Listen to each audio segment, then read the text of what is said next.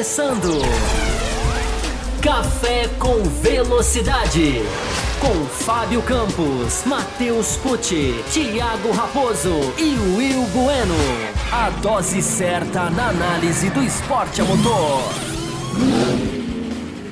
Para você que nos ouve no Café com Velocidade, com.br, para vocês que nos assistem aqui no YouTube, ao vivo, essa é uma edição especial, uma edição quase extra velocidade, edição número 666, e eu vim aqui eu, homenageando esse número é, cabalístico do, do, dos podcasts do Café com Velocidade, bem trajado, com a minha camisa, não poderia vir de outra forma, com a minha camiseta do Iron Maiden, tá? É Iron Maiden, hein, Fábio Campos? É não Metallica, tá? Você falar de Metallica para um fã do Iron Maiden é como falar de para um fã do Piquet. Então, é Iron Maiden 666.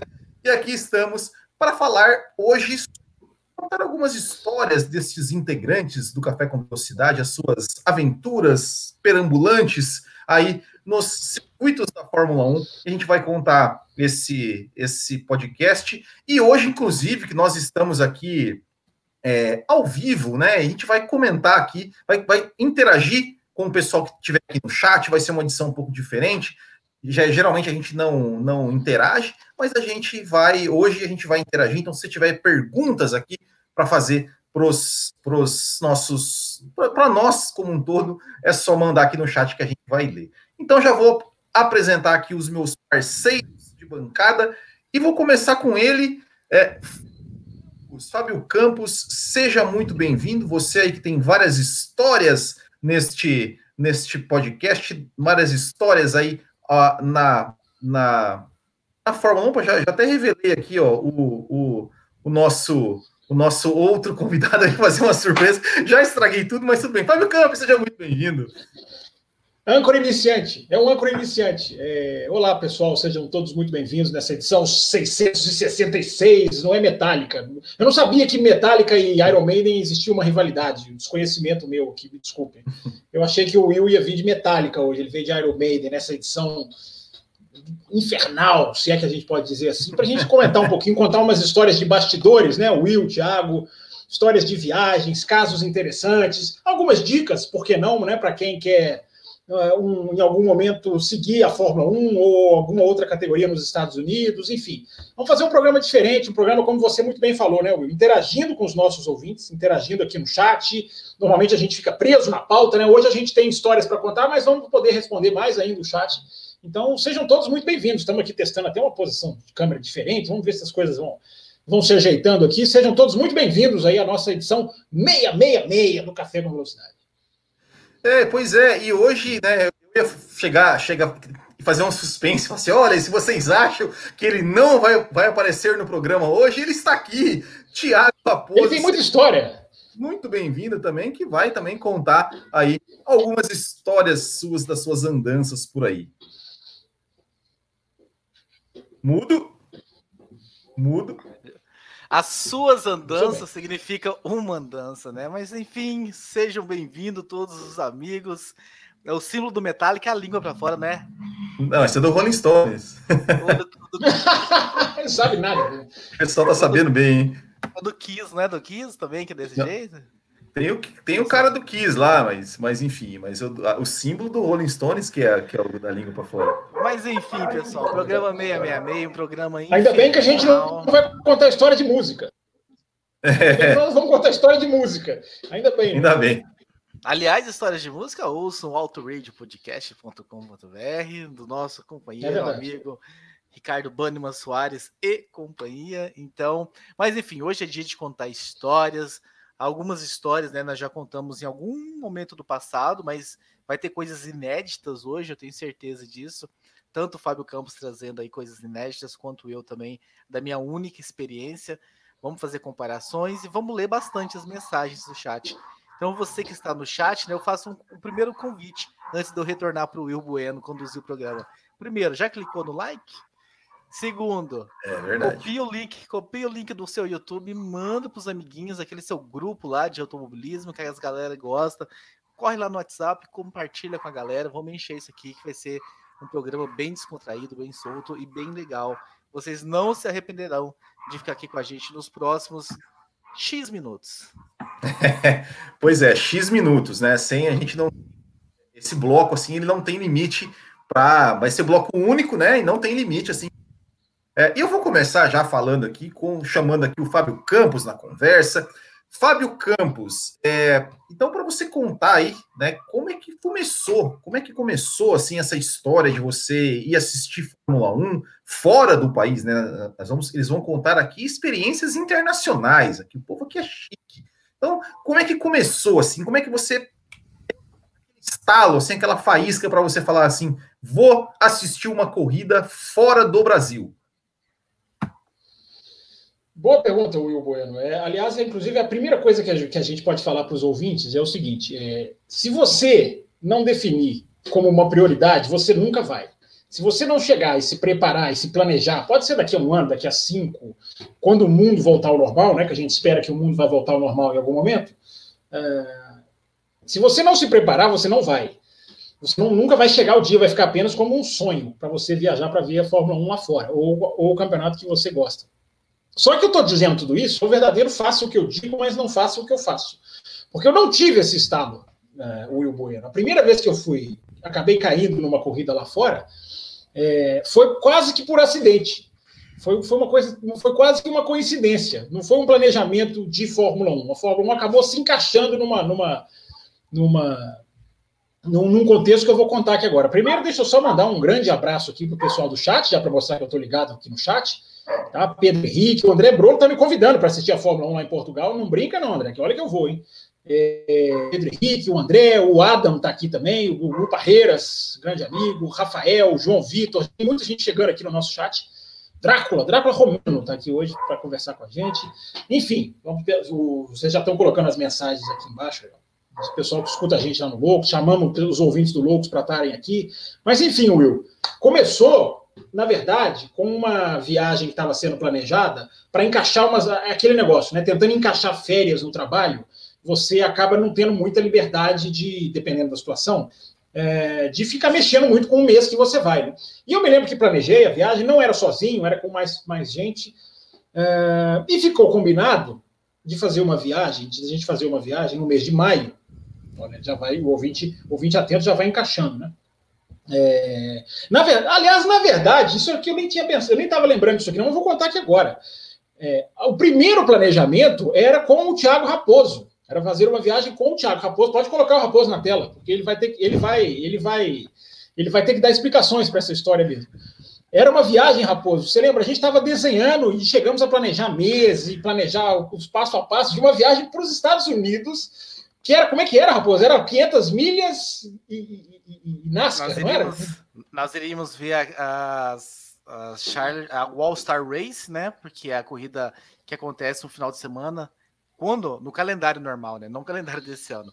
A NASCAR fazia, corre as 600 milhas de Charlotte no mesmo dia das 500 milhas de Indianápolis. Só que uma semana antes das 600 milhas de Charlotte tem o All Star Race, que é a corrida das estrelas, que acontece também em Charlotte. Então nós iríamos para Charlotte, nós iríamos ficar hospedados na casa do Miguel Paludo, que havia. Ah, é verdade!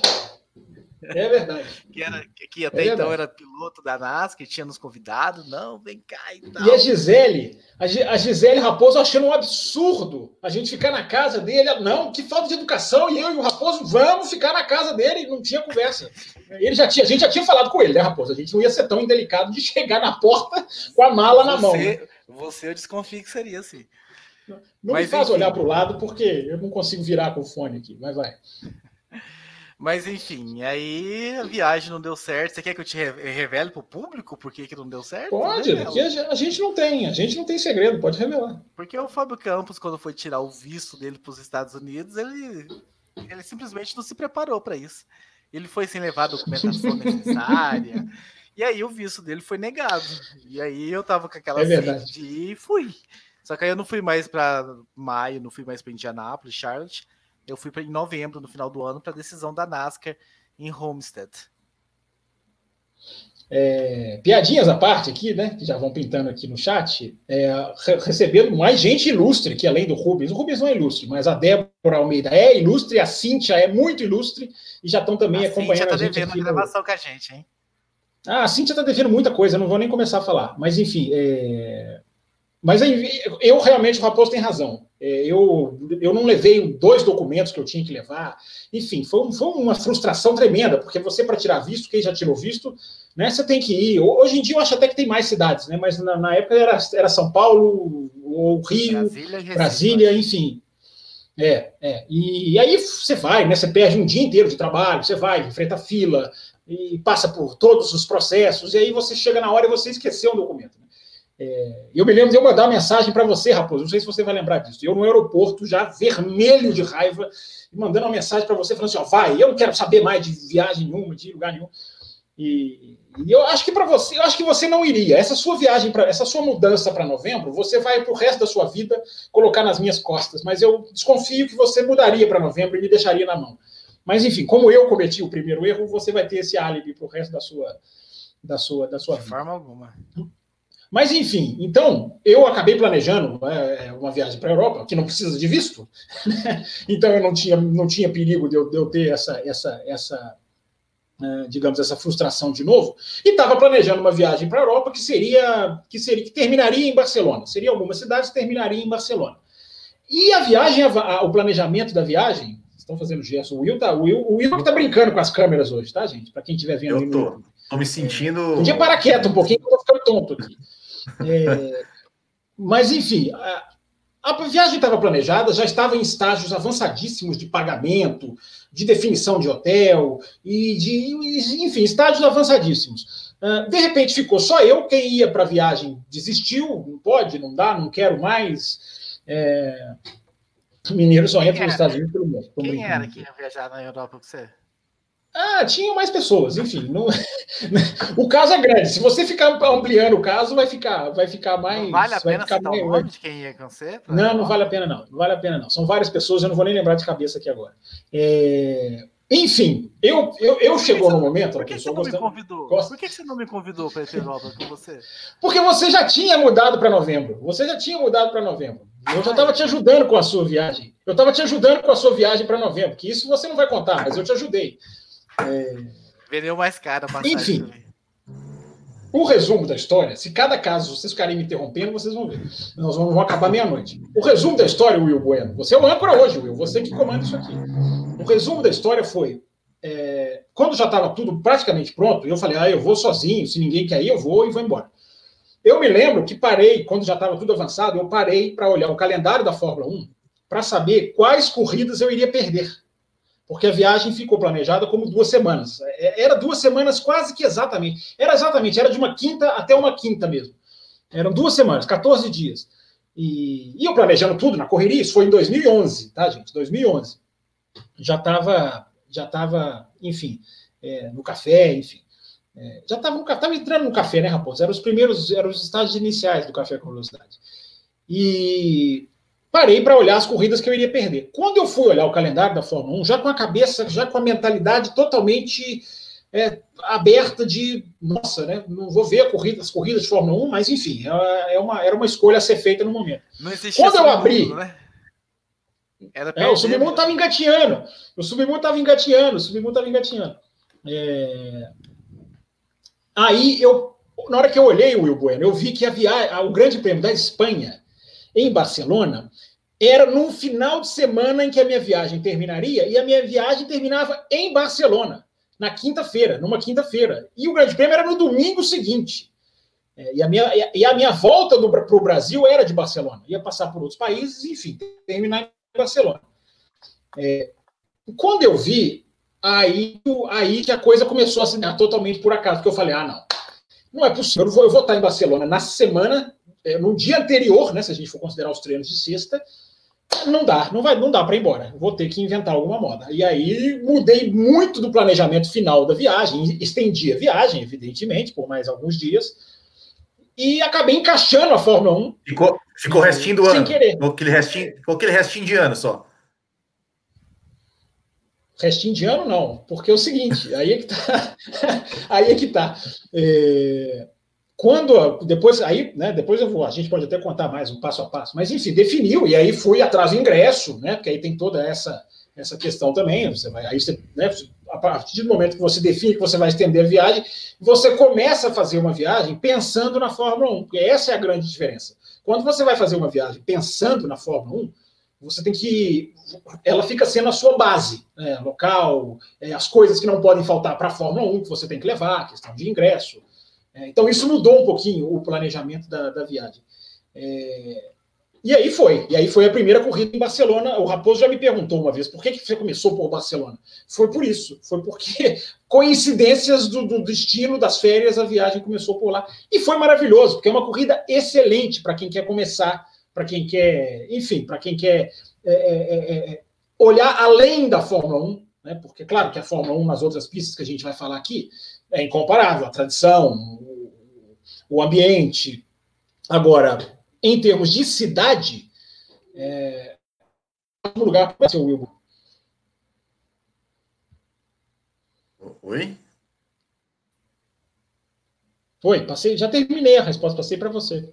Ah, você já terminou? Então, e aí eu, te, eu, te, eu, já vou emendar o seguinte, você falou, você falou em cidade e tal. É, primeiro, né, é, quais que você foi, assim, e qual é a melhor? Extra pista, assim, né, tipo, olha, é, qual é o melhor lugar para se viajar, assim, fora do país, dos que você já foi, qual que você recomenda mais? É, nós vamos contar aqui nesse programa de hoje um pouquinho, não, não só da, dos Estados Unidos, né, com, com o depoimento do Raposo, mas nós vamos falar de Monza, nós vamos falar de Spa, nós vamos falar de Mônaco, nós vamos falar de Silverstone, mas a melhor cidade, o melhor local, se você olhar fora da pista, é Barcelona. Viu? É Barcelona, a melhor cidade para você viver um grande prêmio. Porque é o grande prêmio mais próximo da cidade. Claro, excluindo Mônaco, e Mônaco, depois eu vou contar a história de Mônaco, é, é Mônaco é muito diferente. Assim, a corrida no meio de uma cidade, mas você dificilmente você fica na cidade se você vai ao Grande Prêmio de Mônaco. Mas daqui a pouco a gente, para não atropelar um assunto no outro, daqui a pouco a gente fala de Mônaco. É, a cidade de Barcelona é próxima da pista, próxima, entre aspas, né? Porque você está ali a 40 minutos de trem. É, não fica em Barcelona, todo fã de Fórmula 1 sabe, é Montmeló, que é um outro, outra cidade, outro município, mas que não é muito difícil como o Spa. Quando eu for contar aqui a história de como se chega em Spa, é muito mais complexo, é muito mais aventura. É, Barcelona não, Barcelona você pega um trem é, e algumas, algumas estações depois você é, você desce, aí você tem que fazer uma caminhada, enfim. Ou tem um trenzinho da alegria. Entre a estação de trem e a pista, tem um trenzinho da alegria para levar as pessoas para trenzinho da alegria mesmo, igual esses do Brasil mesmo, com o nariz de palhaço, com as, todo aberto, você entra e senta na cadeira, é, é, é, engraçado, é muito engraçado. Ou se você quiser caminhar, você vai andando ali uns 30, 40 minutos. É, então é muito próximo. Então a cidade, depois que acaba a corrida, ou acaba o treino, ou acaba o sábado, enfim, e você né, porque as pessoas têm sempre que lembrar disso. Você não vai só para a corrida, você não fica só na corrida. É muito raro alguém ir na, na pra, pra, vai na sexta-feira e volta no domingo. Mas então você tem que pensar nesse, né? O que, você vai fazer depois? O que, você pode conhecer? O que, você pode viver? O que, você pode curtir mais da viagem? E aí, Barcelona é, sem dúvida nenhuma, porque Silverstone está muito longe de Londres, Spa está longe de tudo, é, Monza está pertinho de Milão, mas Barcelona com Milão, por, por, mais que eu goste de Milão, nem se compara. Barcelona é uma cidade que você sente uma, um, um prazer enorme de você andar, de você conhecer, de você visitar, de você enfim, de você fazer várias coisas, a cidade é, é um encanto, seu Will Bueno. Olha, eu, eu, quero saber histórias de balada que o Gustavo Henrique Parreira está tá, tá não, falando. Só se, for, só, se for, só se for com o Raposo, porque eu, porque eu não tenho balada, porque eu já eu fico, eu, eu depois que eu, que eu saio da pista, eu vou tentar curtir o máximo da cidade, e aí você fica tão cansado que não tem balada. Ou você vai para balada, ou você vai para a pista, porque você tem que madrugar para ir para a pista. Então, não tem balada, não. Se você aguentar o trampo, não tem balada, não. Ó, antes de eu passar para o Raposo, já, já, vou aproveitar aqui rapidinho. Só, só, pergunta assim, tá aí, você é Barcelona, tal, você já esbarrou com alguém, algum famoso, algum famoso assim da Fórmula 1 lá, Ian? Ian? Tipo. Esbarrei, esbarrei, esbarrei, é? esbarrei, mas eu fui atrás, eu fui atrás. É porque é o seguinte, Barcelona, quem já conhece, tem até gente falando aqui que já conhece no chat, enfim. Barcelona tem um bairro é, primeiro, tem dois hotéis muito. Você vê claramente, quando você vê imagens de Barcelona, você vê dois prédios bem na, bem na, bem na orla, bem na, na, né, de frente para a praia, dois prédios muito grandes, muito maiores. Você, se você, você os, os diferencia facilmente, porque eles são muito, prédios muito grandes e a cidade não tem prédios tão grandes assim. É, e um daqueles prédios é um hotel, o outro é uma empresa, um edifício comercial, se eu não estou enganado. O outro é o hotel onde ficam os pilotos, para a maioria dos pilotos, né? Repito, em tempos normais, né? É, agora tem muito piloto que está ficando na própria pista, com motorhomes, o Hamilton, o Bottas, enfim. Mas em tempos normais ficam todos os pilotos ali. Mas eu não sou de ir para hotel atrás de piloto. Nunca foi a minha a minha a minha aventura. Nunca foi o meu pique. É, mas existe um bairro de Barcelona que chamado Barceloneta, que é um bairro que é uma delícia, que é um bairro assim na orla, mas ele não é assim, ele não é como, por exemplo, é, como é que eu vou explicar? Ele não é como Copacabana, que assim a, a, a orla tá, tá transversal à praia. Não, ele vai entrar, o bairro, as ruas vão entrando, como se fosse entrando para o mar. Ele é construído assim na, na, na, Bahia, como se fosse Abu Dhabi, tem os barquinhos em volta das ruas. Então toda rua tipo você anda, barco Sarras, então. Ah, cidade chique, tá vendo? Cidade, cidade chique. É, e, e eu sei que o bairro de Barceloneta, eu já sabia, é o bairro onde os pilotos vão vão à noite, vão jantar, são os melhores restaurantes, é um bairro muito agradável. Eu já tinha lido sobre isso, jornalistas, eu já tinha visto jornalistas contarem. E por ter um nome muito fácil, né, Barceloneta, o nome do bairro, é muito fácil de guardar. Eu fui para lá um dia à noite, fui andar, lá, às vezes tem algum piloto lá, vou lá caminhar. Aquela história, né? Tô ali curtindo a cidade antes de antes de ir embora para dormir, para preparar para outro dia, sem balada eu fui caminhar e estou andando nos restaurantes estou vendo muitos, muitas aglomerações nos restaurantes, assim, mesas grandes, né? Mesas com 10, 12, 15. E estou ali olhando, né? Vendo se acha alguém. Assim, às vezes tem algum piloto aqui, às vezes tem algum brasileiro, enfim. É... E estou andando ali e não vejo ninguém. Fui lá na frente, cheguei quase lá na orla, lá, no final da rua, lá caindo cai na água. É... Voltei e falei, não, vamos embora. É...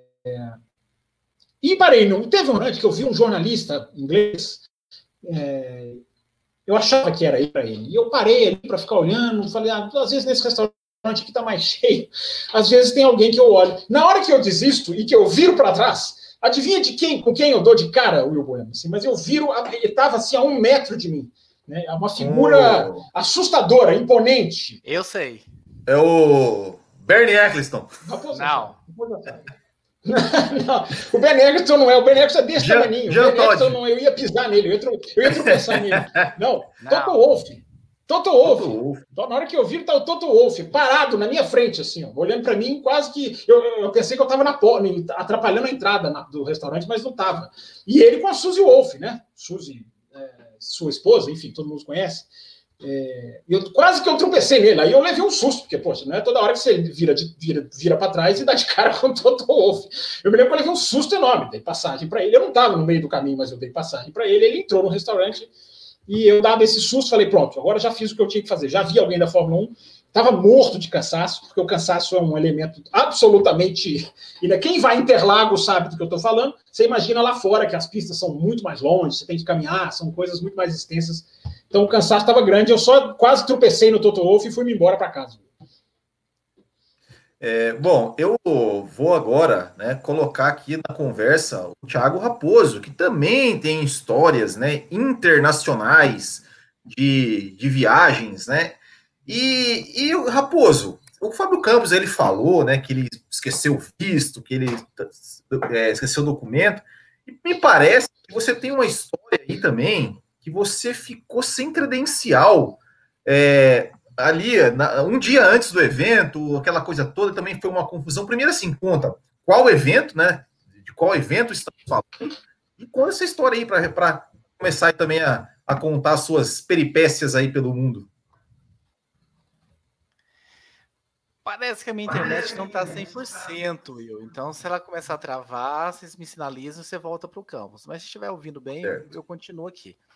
Bem, eu fui assistir a NASCAR, né? O Fábio Campos me abandonou, fui assistir a NASCAR, fui assistir a final da NASCAR 2012 em Homestead, uh, que é na Grande Miami.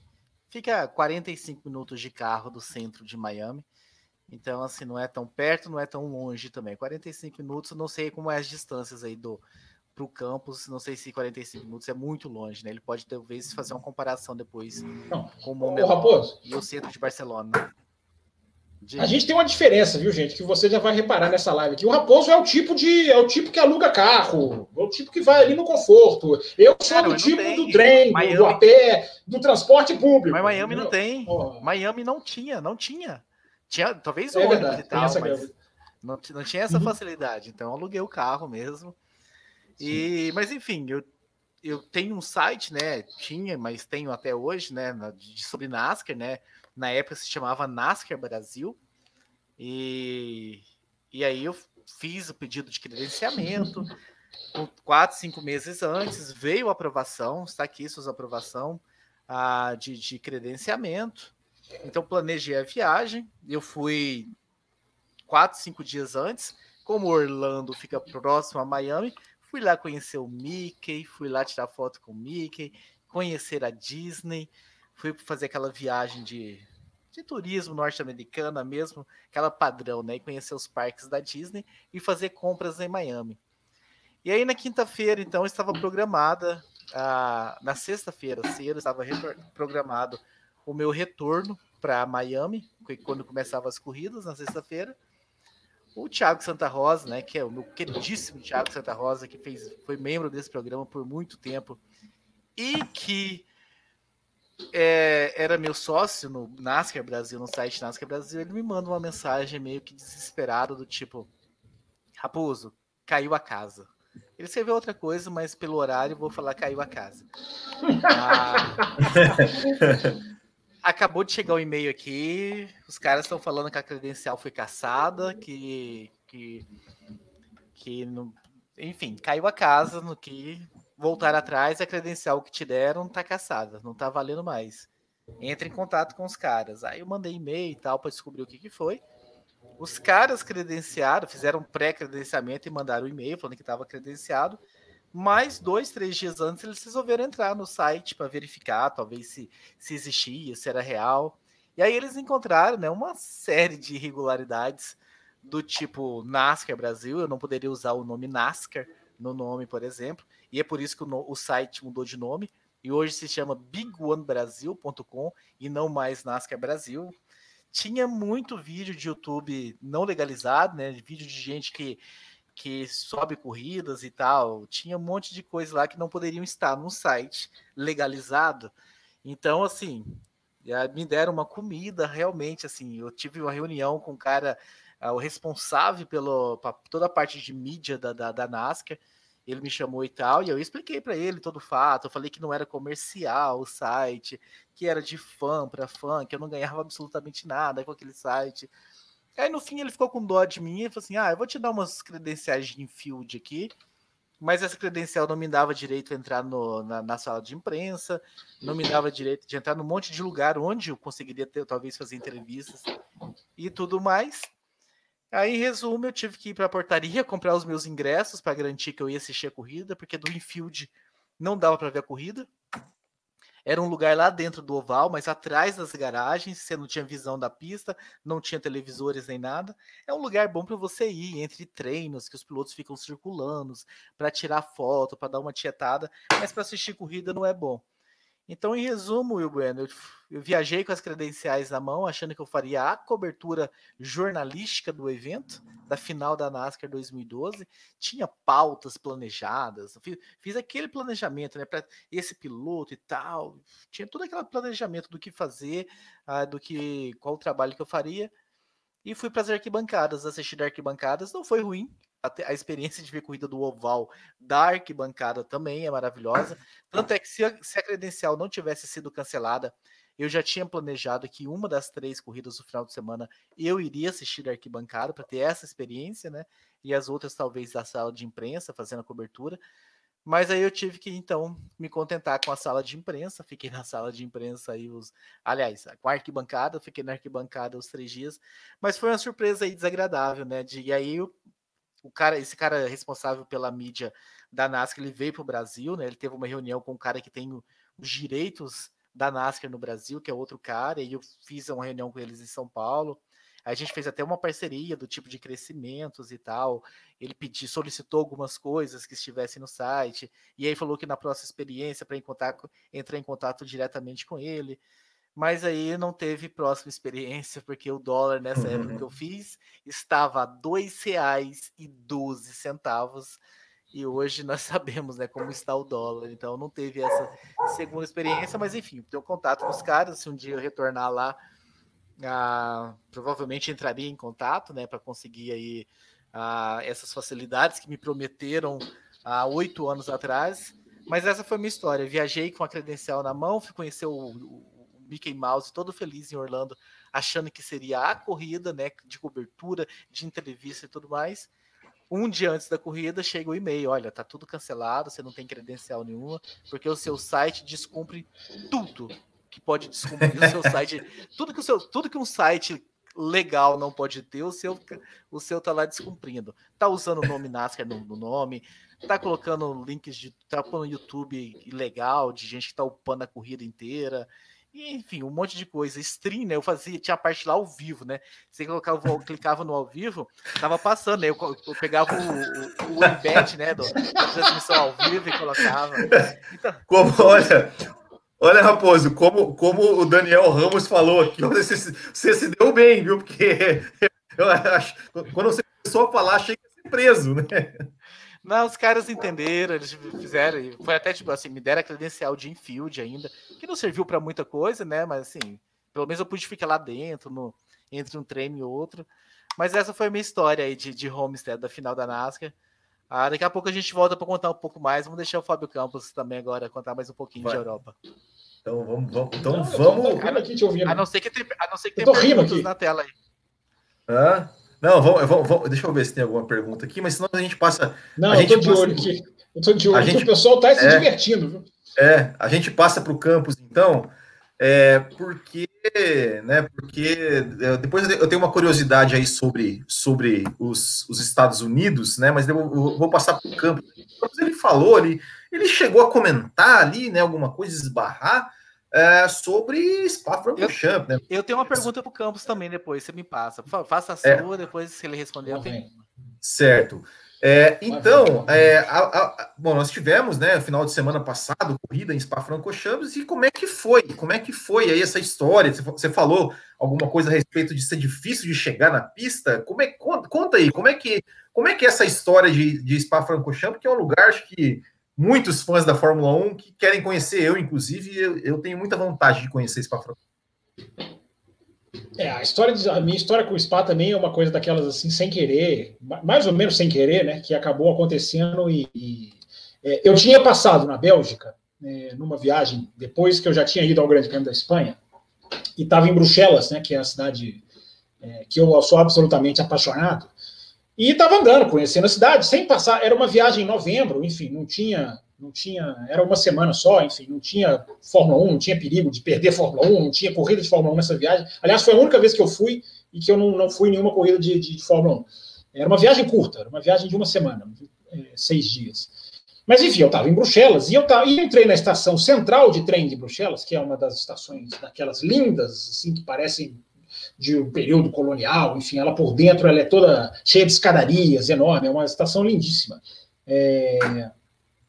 E tinha nessa estação, eu estava ali andando sem pensar em Fórmula 1, repito, mas nessa estação eu tinha um, um, um totem, desses totens eletrônicos digitais moderninhos, que você olhava outras estações, enfim, não era, de, não era um lugar para comprar tickets ou passagens, não. era um lugar só para você se localizar mesmo, para você é, olhar a distância para as outras estações, enfim, como era como a, a, a, central de Bruxelas é, é a estação central do país, então ali ele te dá várias informações para quem vai pegar trem para outro lugar, outra cidade. Enfim, eu parei esse totem, absolutamente nada para fazer, como um bom turista, parei em frente a esse totem e falei assim: vou procurar Spa. Como é que deve ser? Qual que é a distância que eu estou de Spa? Nunca tinha passado na minha cabeça ir na corrida. É, e fiquei ali e fiquei brincando no totem, né? Eu olhava para trás, para ver se não tinha ninguém na fila, enfim. É, se eu não estava atrapalhando ninguém, porque eu estava ali brincando. E digitava ali, Will, Spa, Spa Francorchamps, é, digitava tudo e não achava nada. Não achava nenhuma estação de trem que desse nenhuma pista.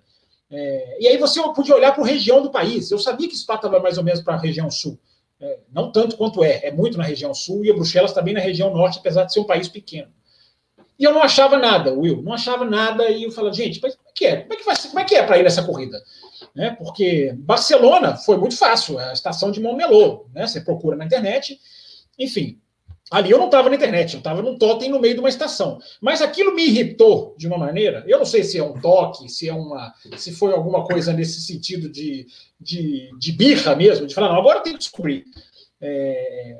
E aí chegou, penso, tinha gente querendo usar o, o negócio. Eu, eu, eu, eu presumo para uma coisa muito mais útil do que eu, e eu saí e fui embora. E eu fiquei bravo. Eu pensei assim: tá, eu vou descobrir onde é essa estação. E eu vou, eu vou acabar indo nessa corrida agora só de, de, de, de, de, de, de picuinha. É, porque eu vou descobrir, porque se é tão difícil, eu quero saber como é que é, quais são os caminhos. E fui embora de Bruxelas, aqui, isso foi nas minhas últimas horas na cidade, estava indo embora já para outro lugar.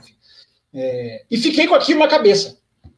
E quando eu cheguei no Brasil, aquilo não tinha saído da minha cabeça. Quando eu cheguei no Brasil, eu comecei a estudar como é que é para ir nessa corrida? Qual a estação? Por que, que eu não está, por que, que eu não achei a estação de Spa? E fui procurando. E aí que a brincadeira começou a ficar séria, porque aí eu comecei a olhar, e comecei a olhar cidades próximas, eu comecei a olhar a questão de, de, de, de, de, é, de como se chega lá, lá, né? Porque muitos sites de muitas pistas têm um manual mesmo de como você chega lá. É getting there mesmo, em inglês. Porque eu não tinha a menor ideia do, de como era difícil mesmo chegar em Spa. Apesar de eu não ter achado nenhuma estaçãozinha de trem com nome nenhum da pista, nada. É, isso já era uma indicação de que era difícil, mas é muito mais difícil do que eu pensava. É, muito mais. É, é, é exige um, um, sacrifício muito maior. já pegou o negócio da picuinha, o erro. É, mas, enfim, voltei para o Brasil, fiquei procurando, fiquei pesquisando, e quando eu vi, eu já estava sabendo tudo. Eu já, tinha, eu já tinha olhado o valor de passagem, valor de hotel, já tinha olhado onde eu ia ficar. Eu queria ficar em Bruxelas de novo, por picuinha. Eu falei, não, eu vou de Bruxelas para Spa. É, porque também, claro, porque eu já falei, né? A cidade para mim é um, é um, é, um, lugar que, enfim, eu tenho toda uma relação com a cidade. É, e aí foi, quando eu vi, eu já estava ali na beira para comprar passagem para o ano seguinte. Isso foi no finalzinho de 2011 para 2012.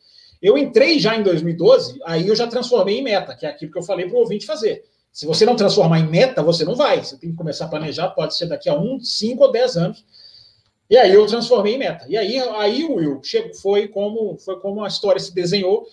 E falei, agora eu vou nessa corrida. Aí descobri o que, é que eu tinha que fazer, os trens que eu tinha que pegar, os ônibus que eu tinha que pegar, porque tem, você tem que passar por tudo isso o tanto que eu tinha que andar, porque você tem que andar em alguma hora, a não ser que você alugue carro. Se você aluga carro, é, ao contrário de Miami, né, Raposo, que é a única opção, alugar carro para ir em corrida de Fórmula 1 na Europa é uma furada, a meu ver, por dois motivos.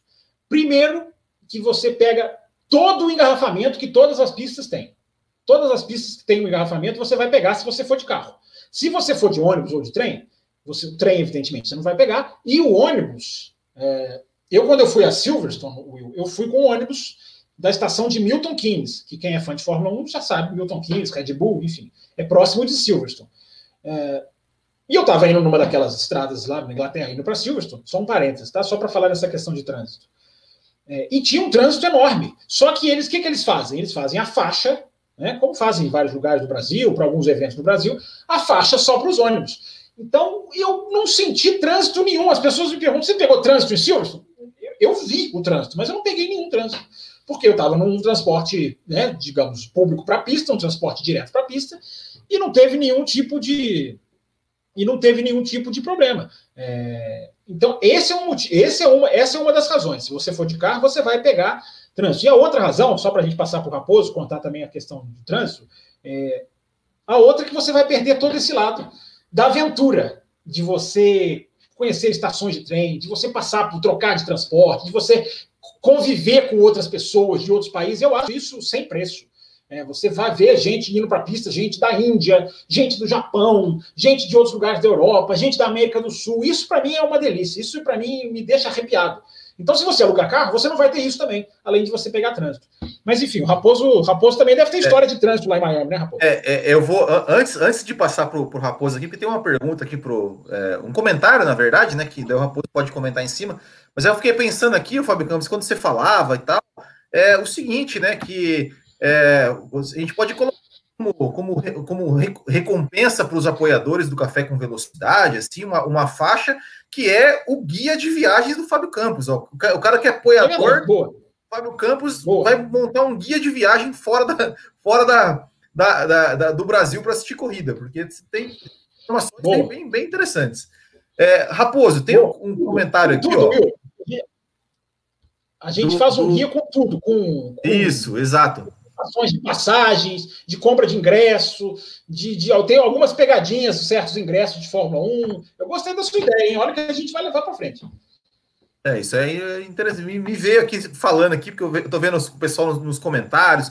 Eu fiquei, eu fiquei me imaginando aqui nas, como é difícil ficar procurando essas coisas, né? Você falou que você procurou, pesquisou sobre estação de até as estações de trem. É uma, é, é, é, uma, é uma informação interessante isso aí, viu? É, mas o Raposo, tem aqui, ó, é o é, é, Nishan Capuji. Miami, ele fala assim. Você falou, Miami praticamente não tem transporte público, mas tem shuttle para Homestead no dia da corrida. Me, primeiro, Raposo, me explique o que é shuttle. É aquele, aquele, ônibus, aquele ônibus direto, né? Que é, um, é, como se fosse um transporte exclusivo, né? Da cidade de Miami para o circuito. E, mas assim, eu peguei o carro porque também queria, depois do circuito, conhecer Miami, passear. Ao contrário do Fábio Campos, que não liga para gastronomia quando viaja, vai conhecer um país, daqui a pouco ele pode falar sobre isso. Ele vive de McDonald's e eu gosto de entrar num restaurante, conhecer e tal, pesquiso. Então tinha toda a parte do turismo em Miami, então o carro realmente se tivesse um transporte público como tem na Europa, né? Então talvez eu teria mudado de ideia. Eu peguei trânsito só se não me se eu não minha cabeça não me falha aqui, só na saída da Cup no domingo. Porque eu fui na Truck Series na sexta-feira, público trânsito nenhum. Eu fui na Xfinity Series, na época se chamava Nationwide Series, ah, na, no sábado e também sem trânsito nenhum. Na ida para Cup, como eu fui muito cedo no domingo, né, fominha que é, também quase não peguei trânsito, peguei na volta. E para passar inveja quem vai Interlagos, pelo menos, né? Ah, o, o, redor do oval lá de Homestead é cheio de estacionamentos, todos gratuitos. Então você simplesmente chega para seu carro em frente ao oval. Você tem que caminhar ali algum, alguns passos só, é atravessar uma rua e você já está entrando no, no circuito sem pagar absolutamente nada. Quem vai Interlagos é sabe, né? a, a, quem vai Interlagos sabe a facadinha que é que você tem que deixar em cada dia que você vai Interlagos para deixar o, o, carro lá na rua. Todos ou... os estacionamentos, os estacionamentos todos, são todos, todos, gratuitos em volta da pista? Todos, todos, todos, todos, todos de graça. É, um, é simplesmente um bolsão aberto assim, com muita segurança e tal. E você simplesmente chega, para, vai assistir e volta, não tem que pagar absolutamente nada, super seguro, super tranquilo. Então, assim, é, já trazendo uma das diferenças, né? Eu sei que tem a pergunta diferenças entre Fórmula 1 e NASCAR. Na questão da estrutura, na Fórmula 1 você deixa o rim para deixar o seu carro lá na rua, ou vai de trem, ou de alguma outra forma. E na NASCAR, em Homestead, pelo menos, que foi a minha experiência, você para em frente ao oval, deixa o carro e sai, e entra 0800, como diz o Helder Araújo aqui. Mas, o, o, o, Raposo, e já que você está falando, né, você, você, fez uma, uma comparação, assim, de, de, de, de, Fórmula 1 e tal, mas eu queria saber antes o seguinte, os americanos, né, eles têm essa fama de que sabem fazer eventos, a gente vê, né, eu, por exemplo, é, o esporte americano que eu mais acompanho é a NFL, né, e sempre é um, é, é um show à parte, é, e como é que é? Como é que é lá dentro do evento? Como é que é dentro da NASCAR, assim, uma, uma categoria que ela é, ela é nacional, mas ela é, é transmitida aí para o mundo todo. Como é que é lá dentro? É, é, é, tudo isso mesmo? O evento em si, ele é, ele é tudo isso mesmo? É de encher os olhos, assim, para os fãs de velocidade? É, é, é, é, é, é sensacional, é realmente uma coisa assim esporte americano, né? No, maior significado da palavra que se pode dar a isso, né? Desde a, sei lá, é querer comprar souvenirs, né? Na entrada do, do oval, cada piloto, inclusive pilotos da, das categorias de base, tem o seu próprio truck ali, com vendendo tudo que você quiser, de camiseta, a miniaturas, a chaveiro, as jaquetas, enfim, o que você quiser. Cada piloto tem o seu. Fica um do lado do outro assim, como se fosse estacionamento de motorhomes assim e tal. Fica um do lado do outro, você vai visitando, né? Ah, do meu piloto e tal, para você escolher o que quer comprar. A hora que você entra no circuito, né, tem zilhões de coisas para você fazer no oval. Ah, por exemplo, todas as montadoras têm o seu stand, onde você pode ir lá e fazer aquela brincadeirinha de trocar pneu. Você tem, tem vídeos lá passando, tem um monte de coisa das montadoras. Tem show acontecendo de bandas, ah, bandas de country, de, de rock e tudo mais tocando. A Sprint, que era patrocinadora na época, tinha um stand gigantesco também, e dando brindes e tudo mais eu comprei o ingresso, né? Como eu tive que comprar o ingresso, porque a minha credencial foi caçada, eu peguei aquele ingresso que dá visitação à pista. Então você entra na pista, passeia pela garagem, passeia pelo oval, sobe na inclinação, né? Que é uma baita do inclinação em Homestead na curva. Você vai lá ver a inclinação.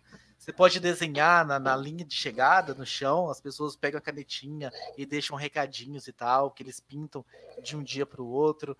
Então, assim, é cheio de coisa. Aí você vê os pilotos passeando assim. Eu vi o Clint Boyer, que é um dos pilotos que estão até hoje na categoria, passando assim do meu lado. Eu fiz uma selfie com ele, assim. Os caras andando no meio do pessoal, assim, absurdo o que aconteceu. E como eu fui para a final, eu peguei toda a, todo o pódio que se faz para dar o, o prêmio pro, pro campeão e tudo mais, a celebração. Então, assim, é realmente coisa do outro mundo. Fora assim, pegar a porca, por exemplo, foi uma coisa que eu fiz, né? Porque uma corrida de NASCAR você tem mais quatro, cinco pitstops e todas as porcas ficam caídas no chão. Então a galera entra lá e pega essas porcas de recordação. Eu lembro que eu trouxe umas. Ah lá, o do Fábio Campos lá ele mostrando. Eu trouxe umas 50 porcas dessa, cara. Eu trouxe ele me deu, ele me deu essa daqui, ó. Ele, ele, que me deu essa daqui, ó. Essa porca foi usada, tá suja aqui, ó. Foi usada por um carro da NASCAR. E, exatamente. Então, assim, eu trouxe umas 50. Eu entrei um, peguei um saquinho e fui enchendo esse saquinho de porca, assim. Só que só restou uma comigo. Aí, só, aí só, faltava, só faltava o cara da NASCAR falar assim: não, não, site tudo bem. É, é, mas agora, sair com um monte de é, contrabando de porca, não, aí não, aí tá preso. Ah, mas eles querem, né, Raposo? Eles, deixam, né? Eles incentivam as pessoas a pegar Sim, as porcas, né? Porque aquelas porcas são lixo, assim. Se, se a galera não pega, alguém vai ter que varrer no dia seguinte. Olha, alguém do autódromo. Então. Eu vou colocar uma pergunta na tela aqui, ó do Gabriel Martins, que ele falou o seguinte: ó, se vocês tiveram algum problema com a língua, sotaques ou expressões desconhecidas que causaram alguma, alguma confusão, assim, teve, teve alguma coisa nesse sentido? Aí, Raposo, vai, vai com você primeiro aí, que já tá. Ah. Já falo. Cara, Miami é bem complicado, Gabriel, porque eu, pelo seguinte, com essa cara de hispânico que eu tenho, pelo menos, todos os, todos os lugares que eu chegava, o cara já começava a falar espanhol comigo. Ninguém, nem começavam a falar. Porque lá só tem brasileiro e espanhol em Miami, cara. Você acha um americano naquela cidade? O Raposo, falar, Raposo tem uma cara de mexicano mesmo, hein, gente? A gente parar pra pensar, ele tem realmente uma cara de mexicano volta, mesmo. Volta o chapéu. Põe o chapéu. volta, volta o bigode. O próximo, próximo segunda-feira você vem com o bigode aqui pra gente ver.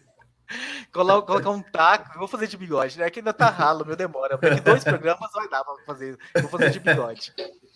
Ah, mas assim, se colocar. Então o pessoal já chegava falando espanhol comigo, quase. E aí eu não sei nada de espanhol. No inglês eu ainda sei virar. Mas espanhol eu não sei nada, cara. Aí eu, eu, eu começava a falar inglês. O pessoal vinha falar. Mas aí foi tranquilo, assim. Não teve nenhum grande problema de língua, não. Foi bem tranquilo. Oh, Fábio Campos, e já, e já, já é, pegando o gancho, né? É assim. É, responda né, também a pergunta do Gabriel e já, e já conta também como é que foi a sua primeira vez lá em Spa, assim, é, já, já, já emenda uma coisa na outra. É, é, é, lá, lá se fala o quê? Se fala. Na Bélgica se fala o quê? Se fala. Tem, tem um idioma belga? Agora, agora cultura geral. Não, lá se fala, lá se fala holandês, se fala holandês. É, francês, muito, muito, né? Muito francês. É, e a terceira língua é alemão, alemão. A parte, a parte é, leste do país se fala muito alemão. Eu já tive problema assim de idioma, porque, na verdade, tudo que é relacionado à Fórmula 1, você não tem problema. Não tem problema. Assim, tudo que você for fazer relacionado à Fórmula 1, é, se tiver qualquer pessoa com colete, é, qualquer coisa dentro da pista, na hora de você retirar o seu ingresso, eu vou contar agora a retirada do ingresso, enfim. é, não tem nenhum problema. Só que tem locais na Europa que os caras não falam inglês, não querem falar inglês. Interior da França, interior da Bélgica, é, é, eles fazem por querer. Você fala inglês, ele não. Ah, certas pessoas. Você para, por exemplo, na estrada para comprar um salgado, para comer alguma coisa. Se você fala inglês, o cara fica parado olhando para sua cara, assim, de provocação, esperando você falar a língua dele. É, claro que isso não é em toda a Europa, claro que isso aí é bem, igual eu tô falando, é, é lugares que você vai parando, que você tem alguns lugares, repito, interior da França, por exemplo, Paris não tem esse problema. Paris você pode falar inglês tudo, todos os lugares, todos os momentos. É, na, na, Itália, enfim, na Alemanha, você vai comprar sorvete numa barraquinha na rua, menininha com inglês perfeito. É, é, maravilhoso. Agora, tem lugares no interior dos países, que são aqueles vilar, vilarejinhos mesmo, que em alguns lugares eles não querem falar inglês, não querem mesmo. E, e, e é a única coisa que dá para arranhar também. Eu sou como raposo. Eu, se, se mandar eu falar espanhol, eu sei falar olá só, e mais nada. É, e, a, che, a, chegada na, na, na, a chegada em Spa, na primeira vez, eu acho assim, é, é, nesses momentos de viagem, é, o que mais vai marcar Raposo também pode falar sobre isso. O que mais vai marcar a gente é o momento em que a gente entra na pista. Primeira vez. Quando você planeja a viagem, quando você passa meses, porque é aquele negócio, né? A partir do momento em que você faz o primeiro passo, ou o primeiro pagamento, enfim, você faz aquele primeiro movimento que não tem mais volta, é, você fala, pronto, agora eu vou, agora tô, já está já, tá, já tá oficializado que eu vou. A partir desse momento, liga uma chavinha na sua cabeça que ela não vai desligar mais hora nenhuma. Não vai mais desligar. E é uma delícia que ela não que ela não desligue mesmo. Porque você vai passar o resto do tempo que você tem, até o dia que você entrar no avião, você vai passar o resto do tempo todo pensando é, o que, que você tem que fazer, o que, que você não pode errar, o que, que você tem que cuidar, o que, que você quer fazer, o que, que você quer, enfim, ou comprar, no caso, quem gosta de fazer compra. É, então você tem toda essa. Então você tem toda essa parte mental que começa. Eu, gente, eu, eu repito, parece uma chavinha mesmo, porque na hora que você define, muda totalmente a sua, a sua, a sua visão de tudo. É, e isso vai desembocar, isso dura até a hora que você vai voltar para casa, mas isso tem um ápice, que é a hora que você entra na pista pela primeira vez. Então, quando eu estava indo para a pista, o que, que, eu, que, que eu fiz? Eu fiquei em Bruxelas, que está mais ou menos a três horas de Spa, muito longe. Mas é cômodo, porque você pega um trem, o trem, o trem é muito, muito confortável, você fica uma hora e meia no trem, aí você chega, o trem desce o país todo, e você passa por Liege, que é a cidade maior, mais próxima. Se alguém um dia quiser ir para Spa e quiser ficar em alguma cidade grande, minimamente próxima, é Liege, no sul da Bélgica. É, mas você deve, mas mesmo assim você vai ter que pegar, e você vai ter que chegar nessa cidadezinha que eu vou falar agora, Verviers. É, em francês, tá vendo o nome? É, e aí você desce em Verviers, o trem, né, é a, é a última parada de trem, você desce lá e você pensa que você está perto da pista, só que você não está perto da pista. Aí você vai pegar um dos shuttles, né, um dos ônibus que são, que são específicos para Spa. Porque não tem jeito, não existe um transporte, gente. É, é, é isso, é que é o, isso é que é a grande diferença é, de Spa para outros para outras pistas. Não existe um transporte fixo para a pista, porque a pista não está em lugar nenhum. A pista não, ela não faz parte de nenhum. Aquilo que eles falam na televisão, muitas vezes, de que a pista é uma estrada, é mais ou menos isso mesmo. É, não é uma estrada exatamente, porque não, a pista não está aberta para carros. Então, é, não, ela não é uma estrada, mas ela está numa estrada, digamos assim. É, então, eu já desci em Verviers, tinha, sabia que não estava ali na pista, achei que estava perto, mas não estava. E aí, aí tem aquele negócio do lance da viagem, né, que é o gostoso, que você vai ver algumas pessoas com camisa de Fórmula 1, com camisa da Ferrari, com camisa do que quer. E você vai mais ou menos assim. É, primeira vez, por mais que você tenha lido, você vai meio assim, eu vou, eu vou ficar perto, eu vou meio junto. Se eles forem para lado, eu vou acabar indo também. Né? É, você tem que torcer para eles não irem para um, um, fazerem uma coisa que você não, não, tá, não tinha nada a ver com o que você estava planejando, mas nunca aconteceu comigo. Aí eles fazem uma filinha muito organizada, e vem o ônibus, o shuttle, e você entra no ônibus. O ônibus que vai para esse O ônibus é inscrito, Spa Francorchamps. Aí não tem perigo. É, aí você entra no ônibus, aí você pensa que o ônibus está chegando, meu amigo. O ônibus vai virando e vai fazendo curva, e vai, vira para lá e vira para cá. E você vai, e as ruas vão cada vez mais. Você sai dessa cidadezinha, você entra na zona rural da Bélgica, você começa a ver vaca, fazenda, pastos, tá? tudo isso.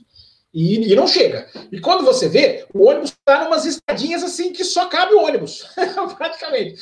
Não tem nem mão, quer dizer, é mão única, não tem nem mão dupla. É, e você vai, você vai, é, e de repente o ônibus para, te deixa num lugar, você olha para um lado, olha para o outro, você não está vendo a pista, mas o ônibus te manda descer. Acabou, chegou no final o ônibus. É, e aí você está no alto de uma cidadezinha, que eu nem lembro. A cidadezinha é Malmedi, é, é até um dos nomes de curva. É, a cidadezinha é Malmedi, a cidadezinha é referência. Só que você não vê a pista, nada. E quando eu já esqueci de contar uma coisa. Nessa primeira vez que eu fui, estava chovendo. Então eu já estava dentro do trem, sentado, vendo a chuva bater no, na janela do trem, e o trem vai entrando para uns lugares que são, parece mata fechada mesmo. Né? Essa é uma hora que você tem uma, uma reflexão da vida, né?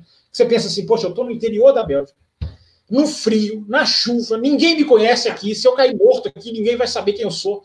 É, do, todo mundo que eu conheço está do outro lado do planeta. Nessa hora rolou, Will, nessa hora rolou meio que uma epifania. É, assim, de, poxa, né? Você, você, reflete sobre a sua vida, assim, ó, poxa, o que, que eu estou fazendo aqui?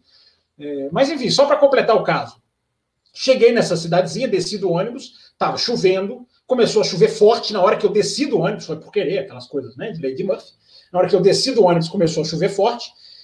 E aí eu localizei, hoje a gente tem uma ferramenta muito muito útil que eu recomendo a todo mundo usar, que é esse Google Street View, né? Que é o Google que você põe ali, a, a, você entra na rua e você anda pela rua que você tem que andar. Então eu reconheci, eu reconheci ali pela, pela, por essa, pela, é, esse planejamento que eu, que eu fiz. Só que eu tinha que trocar o ingresso para entrar. E eu fui descendo, descendo, porque aí é, é descida. Você não está vendo a pista, você não faz nem ideia de pista, de nada. É, e a chuva apertando. E a chuva começou a fazer com que a descida que eu estava virasse um riozinho, né? porque a cidadezinha vai toda descendo. É, Spa-Francorchamps está no pé de um vale, um vale muito grande. Aí eu achei uma casinha só da Fórmula 1, é uma, né? eu até pensei, gente, o Bernie Eccleston deve alugar essa, ou ele comprou essa casinha, ou ele deve alugar essa casinha todo ano, porque para a Fórmula 1 alugar uma casinha é um troco, uma moeda de 5 centavos, né? não custa nada. Mas a casa toda com Fórmula1.com escrito em cima, com detalhes, informações para quem quiser. Entrei na casinha. A casinha quentinha, Will, quentinha, a temperatura assim, excelente, lá fora aquela chuva, eu enrolado em capa de chuva, aquele frio do capeta. É, Fui, troquei meu do capeta, isso aí, ó, do capeta, fio do capeta, aí. Hoje é, hoje é tudo do capeta. Hoje é tudo do capeta. Eu, Will, eu, eu nunca contei isso para eu nunca contei isso para ninguém, mas na hora que eu troquei o ingresso, é, como foi a primeira vez, eu não tinha o cálculo do tempo exato, já estava no meio do segundo treino livre da sexta-feira de, de, de, 2012. Era o meio do ali, já estava no meio do segundo treino. Na hora que eu cheguei, na hora que eu fiquei, cheguei, voltei na porta da casinha, eu olhei para cima, olhei para baixo e eu juro que eu considerei ir embora. Eu considerei assim, não, vou embora, já estou com ingresso, amanhã eu volto mais cedo, certo? Não sei se eu vou entrar, porque estava chovendo muito, nessa hora estava chovendo muito, muito mesmo. É... E olhei, eu fiquei uns 3, 4 minutos pensando ali, Will. É... Mas no final eu falei, não, eu, eu nunca vou me perdoar se eu tiver chegado aqui do lado da pista né? E eu ir embora, mesmo que seja para voltar no outro dia. Aí eu pensei, ah, quer saber? Vou descer molhado, vou descer sentado, surfando nessa água se bobear, mas vou descer, vou me molhar e vou entrar. Desci, entrei, só que o desci, entrei, é mais ou menos uns 30 minutos. É muito chão. É chão, é uma delícia para chegar, porque é descida. mas na volta, enfim, depois eu conto cada volta. É, e, Cheguei, só, só para terminar, só a última coisinha, Will. Cheguei, entrei na pista, passei pelo portão, passa pelo estacionamento, você desce, você entra do lado da curva 1, né? Que é a La que eu tô até aqui um mapinha aqui da pista aqui, ó. Você entra aqui do lado da, da curva 1, vai descendo junto com a pista. E eu cheguei, e aí você entra, e é muito estreito, Will, quando você entra, que é floresta pura aqui na sua esquerda, e do, seu, e do lado o muro que está tá dividindo para a arquibancada que está ali em frente à pista mesmo, ali naquela descida. Então você não vê nada, você está você tá assim, uma coisa bem. Só que de repente você sobe uma escada e na hora que você sobe a escada você vê o Ruge na sua frente. É, parece que é por querer. Parece que os caras fazem por querer. Na hora que você sobe, você vê o Ruge. Na hora que eu subi, que eu vi o Ruge, eu pus a mão no meu bolso, tirei a minha máquina, apontei, mirei, coloquei, tentei colocar um zoom mais ou menos perfeito e, e não consegui tirar a foto. Não consegui tirar a foto. Mas não é por emoção, não. As pessoas acham, nossa, você ficou emocionado? Não, não foi nada de emoção. Estava tão frio, e chovendo tão frio que meu dedo não conseguia fazer isso aqui, ó. Ele não conseguia fazer o movimento de tirar foto, de tão gelado que estava. Eu tive que segurar e empurrar com o outro dedo, assim, ó. Saiu a foto mais ou menos tremida, depois eu, eu, mostro essa foto. Mas enfim, Will, foi assim, foi debaixo de chuva, foi na, na, refletindo o que, que eu estava fazendo ali naquele lugar do mundo, que foi a primeira, que foi a primeira, a primeira chegada em Spa-Francorchamps. Ó, tem duas perguntas aqui, então eu vou começar com o Raposo, tá? E depois eu passo pro, pro, pro Fábio Campos. A, a primeira é a seguinte: do Lucas Campos. Como é ver as pistas? São bem maiores do que a TV mostra? Ah, boa pergunta. Mudo, mudo. Raposo? É, então, eu fiquei com o homestead de um oval de, de uma milha e meia, né? Então, o oval é muito bom de você, você ter a visão total. Ah, eu achei que dá a impressão, sim, pelo menos é a perspectiva que eu tenho do circuito, realmente. Ah, dá para ver a pista inteira de cima, você quase não perde absolutamente nada, você vê a parte oposta também, que as construções são baixas. É um ponto positivo que eu acho do oval. Ah, mas assim, de fora é bem. É muito bonito ver de fora, é como se fosse lá um coliseu, aqueles muros muro, assim. Então tem toda essa estrutura. E, mas lá dentro da pista eu achei que é bem assim, parecido com, com que eu, a noção que eu tinha da TV. Eu também tenho a mesma impressão com Interlagos. Não sei se o Fábio Campos, em, ter, em questão de perspectivas, ele tem uma, uma impressão diferente da minha. Fábio Campos, Spa-Francorchamps, 7 quilômetros de circuito, é, é, ele parece ser grande daquele jeito mesmo? Ou, ou é igual na TV? Assim? O que você me diz? É, é muito. É, a, a, pergunta é muito interessante. É, Lucas, né, que perguntou, né? Legal Isso. a pergunta, Lucas. É, não é nem o tamanho físico, não, porque Spa você não consegue de nenhum ponto ver a pista inteira. Apesar de que tem um ponto lá no alto da pista. Ah, aliás, eu me lembrei de um caso aqui, depois eu tenho que contar esse caso de um. De uma, de eu entrei num lugar proibido em Spa Francorchamps. Daqui a pouco eu conto esse caso. Mas para responder a pergunta do ouvinte, é, anota aí, Will, você que está anotando as perguntas. Estou anotando. É, você não vê a pista inteira, então você só consegue ter a dimensão caminhando. É... E aí é que você tem uma impressão que a televisão jamais vai te dar, jamais vai te dar a sensação perfeita. Sabe por quê? Porque a gente, o nosso, a nossa cabeça acaba ficando condicionada, viciada entre aspas, a ver os carros percorrendo as retas tão rápido que a gente acha que a gente não tem a dimensão do tamanho da reta. Quando você vai andar na reta pós-Rouge, por exemplo, a reta Camel, você não chega nunca. Nunca, nunca, nunca. Não importa de qual sentido você está indo. É muito grande. Aí que você tem uma noção. Porque a gente fica condicionado, o carro faz aquilo ali num setor, num segundo, e o cronômetro. É, na hora que você fica a pé ali naquele momento, é, porque vou, vou, te, vou te contar onde que eu tive essa sensação. É, na hora que acaba a, a, o Grande Prêmio de Spa, eles abrem a pista, é, fazem isso em várias pistas, né? Fazem isso até Interlagos hoje em dia. Mas eles abrem vários setores da pista. E, e eu sempre fiquei tá ali. Com a gente, que entrou com a alicatinha. É, não, sem vandalismo. O Euler é vandalismo, é diferente. É, mas eles, eles, abrem, eles abrem a pista de vários pontos. É, eu sempre fiquei, fiquei é dos cinco anos é que eu fui. É Eilor, que rima com amor. Eilor, é, é verdade, é verdade, é verdade. Mas eu falo o nome errado. Já, já, já vou mandar uma pergunta para ele aqui. Ó. Antes, antes de você, de você hum. Terminar, já, já, já emenda a resposta dessa aqui também. Ó. É, que, que dica que vocês dariam na hora de escolher onde ficar na pista para tipo, assistir a corrida? Eu vou responder primeiro. Vou, vou responder. Deixa eu só, só, só, peraí, deixa eu só acabar esse negócio da distância. Só porque eu estava contando que eu fico, eu fico dos quatro, dos cinco anos que eu fui a Spa, em quatro eu fiquei na Oruge, mas bem ali embaixo mesmo da Oruge, no pé da curva. É, e ali abre para você, assim que acaba a corrida, em Spa não tem volta de desaceleração. Né? Vocês já repararam isso? Vocês dois não sim. reparam em nada, né? Mas sim, acaba sim. a corrida, eles, eles entram ali no box e não tem a volta de desaceleração. Isso. Porque, não, porque em outras pistas, a volta de desaceleração, para quem está na arquibancada, é o tempo que você tem de se posicionar, de ir para o portão, de ir para achar o local ali de abertura. Você tem que olhar isso antes, senão na hora você fica perdido. É, tem muita gente indo embora, enfim, você não consegue ver direito. Então você marca o portão onde vai ser aberto e na volta de desaceleração, quando os pilotos estão lá dando tchauzinho, você faz isso. Em Spa você não tem essa chance. Então o Spa é mais corrido. Na hora que eles abrem, eu estou ali no pé da Rouge. Se você for pensar no carro de Fórmula 1, da, da lá do pódio até aquilo ali, é o quê? É 15 segundos, não dá nem isso. Mas, meu amigo, para subir aquela subida, para subir aquela reta toda onde teve o acidente de 98, para fazer aquela curva lá em cima, para percorrer aquela reta de, dos boxes que para nós é pequenininha na televisão. É, é uma das retas, é um dos pontos mais curtos, né, entre largada e curva da Fórmula 1. É chão, meu amigo, é chão. É, é, aí que você responde a pergunta do Lucas. É aí que você vê a grande diferença de tamanho, de distância. É, só a Mônaco que é o contrário. Daqui a pouco eu falo de Mônaco. Mônaco é o contrário. Mônaco é muito pior do que a televisão mostra, para menor, não para maior. Mas enfim, Vai, Raposo.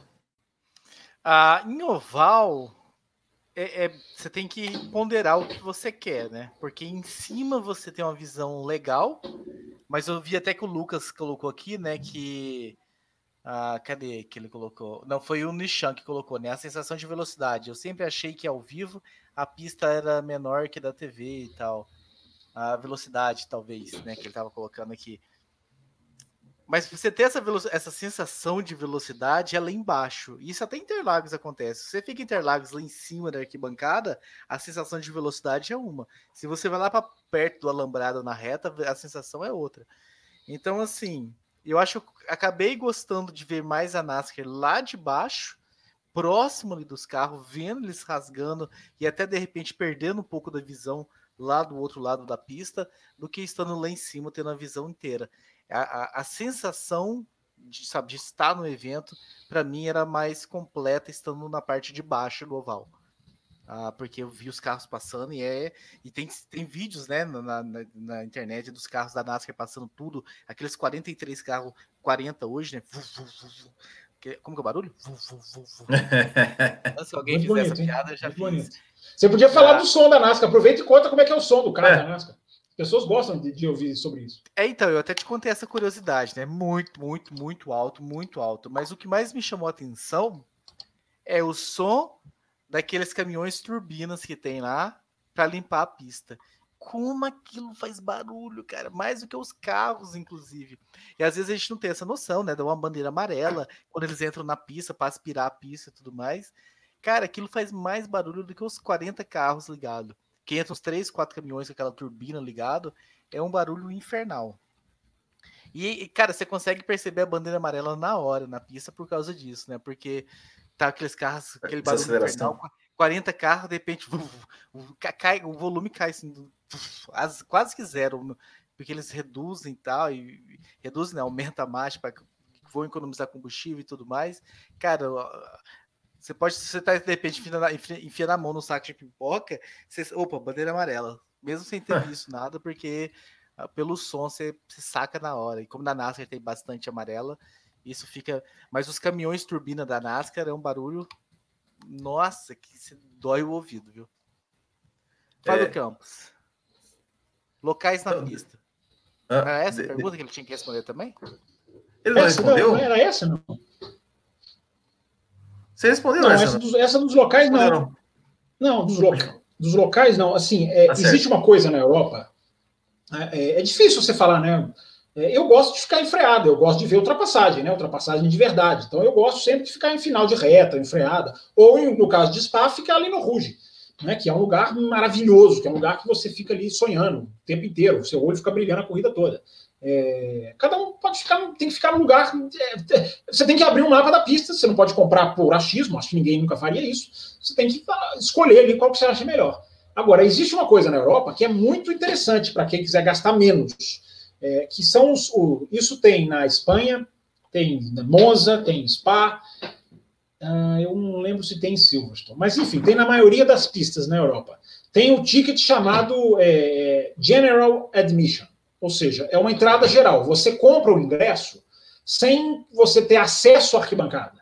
Porque lá, lá fora é assim: você mostra o seu ingresso duas vezes. Quando você entra pelo portão e quando você entra na sua arquibancada. Na arquibancada que você comprou. Então você usa o ingresso duas vezes. Quando você compra esse ticket é, General Admission, você não tem ingresso para arquibancada. Você tem ingresso para andar para a pista e aí você se posiciona. É, é o caso de um dos anos que eu fui para Spa, na reta, a reta Camel, né? Que é a reta pós o Ruge. Ali não existe, ali é morro. Quem reparou agora, eh, nesse grande prêmio sem público, viu que. É... Oi, diga. Não, eu, eu, até, eu até ia falar, né? Tem uma, uma imagem que, que rodou essa semana aí da, da, da comparação né, do Max Verstappen, né? O carro do Max Verstappen na Camel, né? É, em 2019, aquele mar laranja, e em 2020, só o morro, né? E que é um, contraste, né? Realmente do, do momento que nós estamos vivendo. Mas realmente é, é um morro, né? Não tem arquibancada nenhuma ali, é só um barranco. É, e não, e uma coisa que a pergunta que o ouvinte perguntou sobre a questão do, do autódromo ser diferente da televisão, isso eu sempre digo. O que a televisão também não consegue ser fiel de maneira nenhuma são as elevações. É o que é subida, o que é descida, o quanto as subidas são subidas, o quanto as descidas são descidas. Em Interlagos, você vê isso, se você passa do lado da subida do café, é uma parede. A Oruge é tão inclinada quanto a, a, a se diz. É, enfim, Silverstone é plana, Monza é plana, mas é, é, impressionante. As subidas e descidas, como. Essa reta Camel, Will, é uma subida, cara. É uma subida mesmo, subida. E a gente não acha que é, porque acabou o ruge, enfim, mas ela, ela é, você vai subindo mesmo. Ela não é, ela não é reta mesmo, linear, assim, no sentido é, horizontal, não. Ela é, é, é, impressionante. E esse é o tipo de coisa que você só percebe também quando você está ali perto.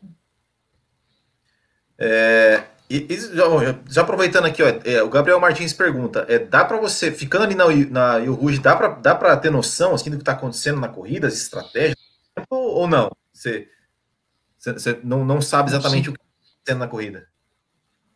Em qualquer lugar do mundo que você for assistir, pode ser Interlagos, qualquer pista, se você não tiver uma referência de, de áudio ou vídeo, você não consegue acompanhar. Né? Não tem jeito. Só que na Rouge, a Rouge é bem. É, praticamente todas as pistas na Europa têm telões em todos os locais.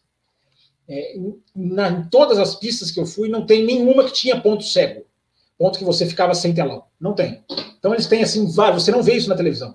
Mas eles posicionam os telões estrategicamente para pegar todas as arquibancadas. Então, em Barcelona, eu fiquei numa arquibancada super estruturada, na final da curva, é, bem na freada para a primeira curva, tinha lá um telão. Monza, onde quer que você fique, na maioria dos lugares tem lá um telão. Spa, cheio de telão. Nessa reta Campbell, cheio de telão. A Rouge tem dois telões.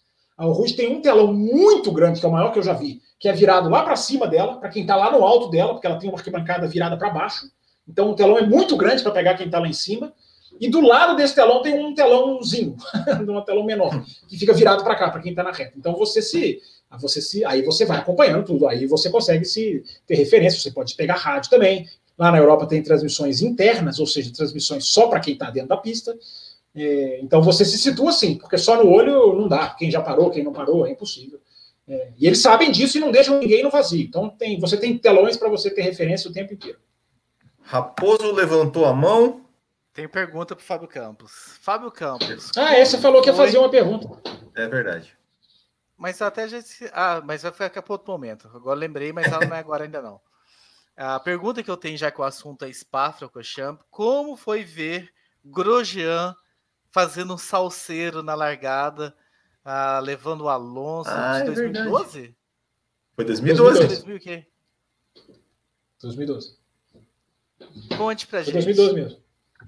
Não, na verdade, na verdade, onde eu estava não vi o acidente. Eu vi pelo telão. É, porque lá no pé da Rouge, porque a, é, outra coisa que dá para reparar pela televisão. Né? Depois que ele faz, os carros fazem a La Source, aqui, ó, deixa eu ver se dá para ver pelo mapinha. Existe uma quebrinha aqui, ó, vamos usar, uma, vamos usar um mapinha amarelo aqui.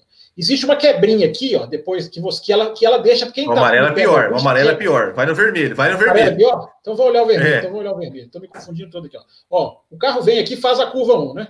Aqui, tem, depois que ele faz a curva 1, tem uma quebra na pista, que você dá para ver pela televisão. Só que essa quebra na pista, que é um mero detalhezinho para a direita, é, impede quem está lá embaixo de ver quem tá, de ver o que está acontecendo lá em cima. Quando você está embaixo da rua e você olha para cima, você só vê a, a, pista até um certo ponto e a arquibancada. Aí de repente vira a arquibancada, como se a pista sumisse debaixo da arquibancada. Então não deu para ver o acidente, Raposo, mas a reação no telão foi. Todo mundo colocou a mão na cabeça. Foi uma das maiores reações assim de, de, de, de, de estranhamento da arquibancada que eu, que eu já vi, porque foi um acidentaço. E imagino quem viu ao vivo é, deve ter ficado impressionado. É, o, o Raposo, e, e, e, me parece, você contou da sua história aí nos Estados Unidos, né? É, e na Europa, assim, você já, foi para a Europa, né? Já fiquei sabendo que você já foi para a Europa, assim, você não, nunca teve, nunca teve oportunidade, assim, de, de, de ir numa corrida lá na Europa? Então, meu caro Will Bueno, eu passei 43 dias, para ser mais exato, na Alemanha, só em Munique, ah, no ano passado. Só que eu fui em janeiro, neve, todos os circuitos fechados, nenhuma corrida. Eu até olhei de repente de ver o rally, o WRC que estava começando, mas acabei que eu não animei. Mas eu olhei para de repente conhecer as pistas. Eu tava, Munique fica bem na divisa com a Áustria, mas eu vi que o Red Bull Ring era bem distante ali do, da divisa da Alemanha. E acabou que por, por não ter corrida nenhuma e por não ter nada, acabei que não fui.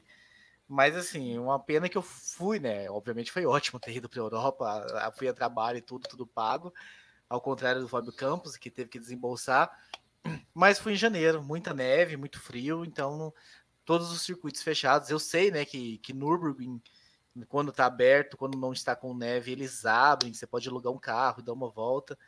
Ah, mas como eu fui nessa época onde estava tudo fechado, nenhuma competição, eu não tive aí essa oportunidade de que o Fábio Campos teve de percorrer os circuitos da Europa. É, eu tenho aqui, ó, três, é, algumas, uh, três lugares ali para o Fábio Campos que eu quero que ele, que ele conte história de três lugares e depois tem, tem mais uma para o Raposo ali. Mas, Fábio Campos, me fale como foi, como é, você falou, você falou de Mônaco, né, que Mônaco parece que é mais, que é menor do que parece, como assim? Na, na, na TV ele já parece que, ó, que é um negócio que não cabe carro nenhum. E como é que, como é que foi lá? É, primeiro, como é que foi estar em Mônaco, né, naquele ambiente? É, você foi com o seu iate? Como é, como é que foi? Como é que foi essa. essa... eu tô aqui falando que eu sou do transporte público, poxa. Você vem me falar que eu fui de iate. Não, o Mônaco foi uma coisa muito interessante, porque eu estava me deslocando de Barcelona para uh, Veneza. E eu, e eu entrei num ônibus de uma excursão para mim eu tinha essa facilidade pelo acesso à empresa. É, então, o deslocamento que eu fazia, que eu, os deslocamentos que eu fazia em muitos lugares, algumas viagens que eu fiz para a Europa, era de ônibus. É, então, esse ônibus saía de Barcelona e passava em Mônaco. E estava tava, tava neste, neste, digamos, nesse itinerário da excursão, passar em Mônaco. Só que era uma tarde em Mônaco. Chegava de tarde e ficava duas horas e meia e ia embora seguir a viagem com a Itália. É, eu tinha acabado de assistir a corrida em Barcelona.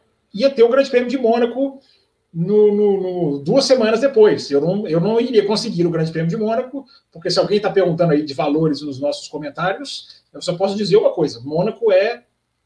é, é Mônaco está lá em cima, digamos assim. É, mas a pista lá, montadinha, né? Claro que montadinha, eu falei: ah, se eu vou passar em Mônaco, eu não quero saber dessa discussão, eu vou descer e vou, vou, vou lá ver essa pista. É, Toda a Fórmula 1, isso aqui é, isso aqui é interessante. A Fórmula 1, ela corre em Mônaco, mas a, a, o, o, grosso da Fórmula 1 não fica em Mônaco, porque não cabe. Porque Mônaco é quase aquilo ali que a gente está vendo na televisão mesmo. Aquela ali, acaba ali, a fronteira é ali, naquelas, é aquela cidadezinha mesmo. Então toda a Fórmula 1 fica em Nice, que está aqui na França antes de, um pouquinho antes de Mônaco, para quem está vindo de Barcelona, antes de chegar em Mônaco. É, devia ter feito. Já peguei um mapinha da pista aqui, devia ter pego um mapa mundi, né? Para fazer algumas referências. Mas, inclusive, tem uma história de início interessante, Will, que eu cheguei início num hotel, fiquei, fui, fui ficar, fui, fui para um hotel, é, nessa, justamente nessa viagem, né, nesse, nesse, nesse caminho para passar em Mônaco. Na noite anterior, era noite de quarta para quinta, é, e eu me lembro, cheguei em era uma daquelas era é uma daquelas paradas que muitas excursões fazem, né? Você chega na cidade para dormir e já vai já vai embora o dia seguinte cedo, então não dá nem para você curtir a cidade. Mas enfim, era, eu cheguei em era mais ou menos umas 10 horas da noite. É, eu falei, ah, vou descer aqui no hotel, sei lá, vou ver, vou fazer alguma coisa, vou ficar do quarto. É, e desci lá pro hotel. É, não sei se eu já contei essa história pro Raposo. É, e tô ali no hotel, tô ali na recepção do hotel, tinha lá um barzinho, fui lá tomar um refrigerante, fui ali, né? Às vezes desce alguém da excursão, você conversa, faz uma amizade. E de repente eu tô ali sentado. Fala que você foi tomar um, não, não ficar muito feio. Não tomo, eu não tô, você me conhece, eu não tomo uma. É, eu sou do refrigerante, bebo refrigerante durante as edições, inclusive. É, e eu tô ali no hotel e tô, de repente para uma van grande, uma van grande na porta do hotel. É, e eu tô olhando ali de, de dentro, tô vendo todo mundo de roupa vermelha. É, E desce um, desce dois, desce três, desce quatro, desce cinco, desceram uns 12, 13. E eles entram justamente no hotel que eu estava, que não era nenhum hotel cinco estrelas, nada disso. É, era um hotel arrumadinho, era um hotel bom, mas enfim, não era nada de cinco estrelas. Eram mecânicos da Ferrari, o Will Bueno e ouvintes, Olha chegando só. com malas, com, com, com, E é, é interessante que os caras vêm totalmente Ferrari mesmo, né? Tênis da Ferrari, calça da Ferrari, camisa da Ferrari. É... E aí eu, eu levei um susto, né? Porque eu falei, poxa, olha que sorte, né? Assim, no mesmo hotel que eu, justamente aqui, eu aqui de bobeira, sem fazer nada. É... E foi muito legal, Will, porque deu, deu para mim uma, uma noção, dá para a gente né, uma noção do que, que é essa vida da Fórmula 1, né? Que a gente sabe muito, mas você vê os, os mecânicos chegarem com a tábua de passar roupa, que era da Ferrari também, tá? Vermelha, com símbolo da Ferrari. é, é, verdade, é impressionante. É, e aí um, um, dos mecânicos vai para a recepção e, a gente, e ele que faz todo o comando dos quartos dos outros. Olha, você não sei o quê, você não sei o quê. E eu me lembro, e eu, eu ali com os olhos brilhando, né? Falei, poxa, né? Vou, vou, vou, ficar aqui vendo esses caras até a hora que eles forem embora. E eles não foram embora, eles sentaram, alguns sentaram na recepção, pediram vinho, é, muitos tomaram vinho. E eles estavam conversando, o assunto, tudo em inglês, tudo em inglês, tá? É, é, ninguém falando italiano. Devia ter italianos ali, mas é tanta gente misturada, de tanto. É, a Fórmula 1 virou uma coisa tão torre de Babel que nem, eu não ouvi ninguém falando italiano, todos falando inglês. E eles conversando uns com os outros, e eu tentando pescar a conversa baixinho. E eles só falavam do incêndio no box da Williams, na, na, na, na, que aconteceu três dias antes, aquele incêndio o, o, que vocês, inclusive, fizeram. É, que vocês, vocês irresponsavelmente aqui falaram que o carro da Williams pegou fogo. O carro da Williams não pegou fogo, quem pegou fogo foram os boxes da Williams, porque vocês não falaram que os carros da Williams estavam no parque fechado. Quem pegou fogo foi o box, não foi o carro. E eles estavam explicando e eles estavam conversando sobre isso. E um deles estava contando tecnicamente. É, eu não conseguia entender tudo que ele falava. Ele explicando a pressão que vazou, e aí deu, e aí a, a, o procedimento que eles têm. Mas, enfim, só falavam do, do incêndio, que tinha acontecido três dias antes. É, mas, enfim, foi muito legal, foi muito bacana ver esse lado da Fórmula 1, dos mecânicos ali. E, e, nenhum, nenhum era mecânico do carro, porque eu gravei a cara de todos eles. Assim, eu, eu vou memorizar a cara de um por um para se eu ver esses caras na televisão. Nunca vi. Devem ser mecânicos ou ali da, que ficam no motorhome, ou pessoal da cozinha, ou não são, não são mecânicos, são pessoal de outra estrutura, enfim. Mas ali chegando. Mecânico, chegando mecânicos no, no, da cozinha, o famoso cozinheiro. Mecânico da cozinha cozinheiro. Não, eu falei, ou não são mecânicos e são o pessoal da cozinha. É, não, a cozinha também tem uma mas, mecânica, mas, mas, enfim, só para. Só... Não, fala, pode falar. Não, não, pode, pode terminar, pode terminar. Não, aí, só para agora contar de contar rapidamente de Mônaco, né? Aí no outro dia saí, fui para Mônaco, já de, é, de Nice para Mônaco é questão de minutos quase, muito perto, muito perto. Por isso que a Fórmula 1 fica toda lá, né? O aeroporto é o de Nice, enfim. É, é, e cheguei em Mônaco, descemos lá do ônibus, lá o, o comandante da excursão, lá o guia, é, virou e falou assim: duas horas, vocês têm duas horas para curtir Mônaco e a gente sai daqui daqui a duas horas. É, aí, gente foi para um lado, gente foi para o outro, eu falei: ah, eu não quero saber, meu amigo. Eu vou para a pista e vou dar uma volta na pista e vou andar a pista e não quero saber desse ônibus. Vou, vou tentar fazer em duas horas. Né? E eu estava na parte. Você chega em Mônaco na parte alta da cidade. Você não vê a pista, você não faz nem ideia de onde está a pista. É, eu sabia que eu estava na parte alta, porque o mar estava bem aqui à minha direita, embaixo. Estava muito alto. Eu falei, ah, eu vou seguir aqui mais ou menos o caminho do mar, eu vou, uma hora eu vou dar de cara com a pista. E andei dois, três, é, nem dois, três quarteirões, menos do que isso, já vi uma descida enorme, e na hora que eu comecei a descer essa descida, vi lá a pista. Vi a arquibancada azul, aquela arquibancada bem, bem chamativa, e tô descendo. E aí vi uma coisa interessante na descida, Will. Eu tô descendo a rua, vendo a pista lá embaixo, e de repente tem um estacionamento na minha direita. Nesse estacionamento mesmo, igual o Brasil, sabe? Assim, é um muro e um monte de vaguinha assim pintada no chão. Hum. O estacionamento, todos os carros da Fórmula 2, GP2 na época, porque não ah. cabem na pista muito interessante, porque não cabe, não cabe. Nas outras pistas, a Fórmula 2 fica dentro da pista, fica em outros pontos né, da pista, mas fica dentro. Mônaco não tem como ficar dentro de nada. E os carros no estacionamento, Will, igual carro de verdade, assim, ó, cada um parado nas, na vaguinha certinha, é, virado para a rua, eu fiquei pensando assim, eu só, eu só, eu só, só, só fiquei imaginando um frentista, um, guia, um porteiro dando para o piloto, assim, de capacete, assim, ó, o recibo aqui, ó, você retira seu carro amanhã. É, o ticket é. Mas, é, mas a imagem foi bem interessante, assim, porque é, é, tudo muito. Eu até fiquei pensando, gente, como é que eles descem com esses carros? Que hora que eles descem com esses carros? Essa descida não é fácil, enfim. É, e, a, e, a, Fórmula 2 é meia hora depois de, do treino, né? A corrida, enfim, eu não sei como é que eles fazem, mas os carros estavam todos lá empilhadinhos no estacionamento, organizadinhos. Mas enfim, fui descendo, cheguei na pista, entrei na pista ali bem na última curva mesmo. É, Fui andar na pista, a pista prontinha, prontinha. Faltava uma semana, era quinta-feira. Na outra quinta-feira os carros iam andar. É, ah, e dei a volta toda, demorei. A, você dá uma volta para responder aquela pergunta do ouvinte, né? Você dá uma volta a pé na pista de Mônaco, você leva uma hora e meia.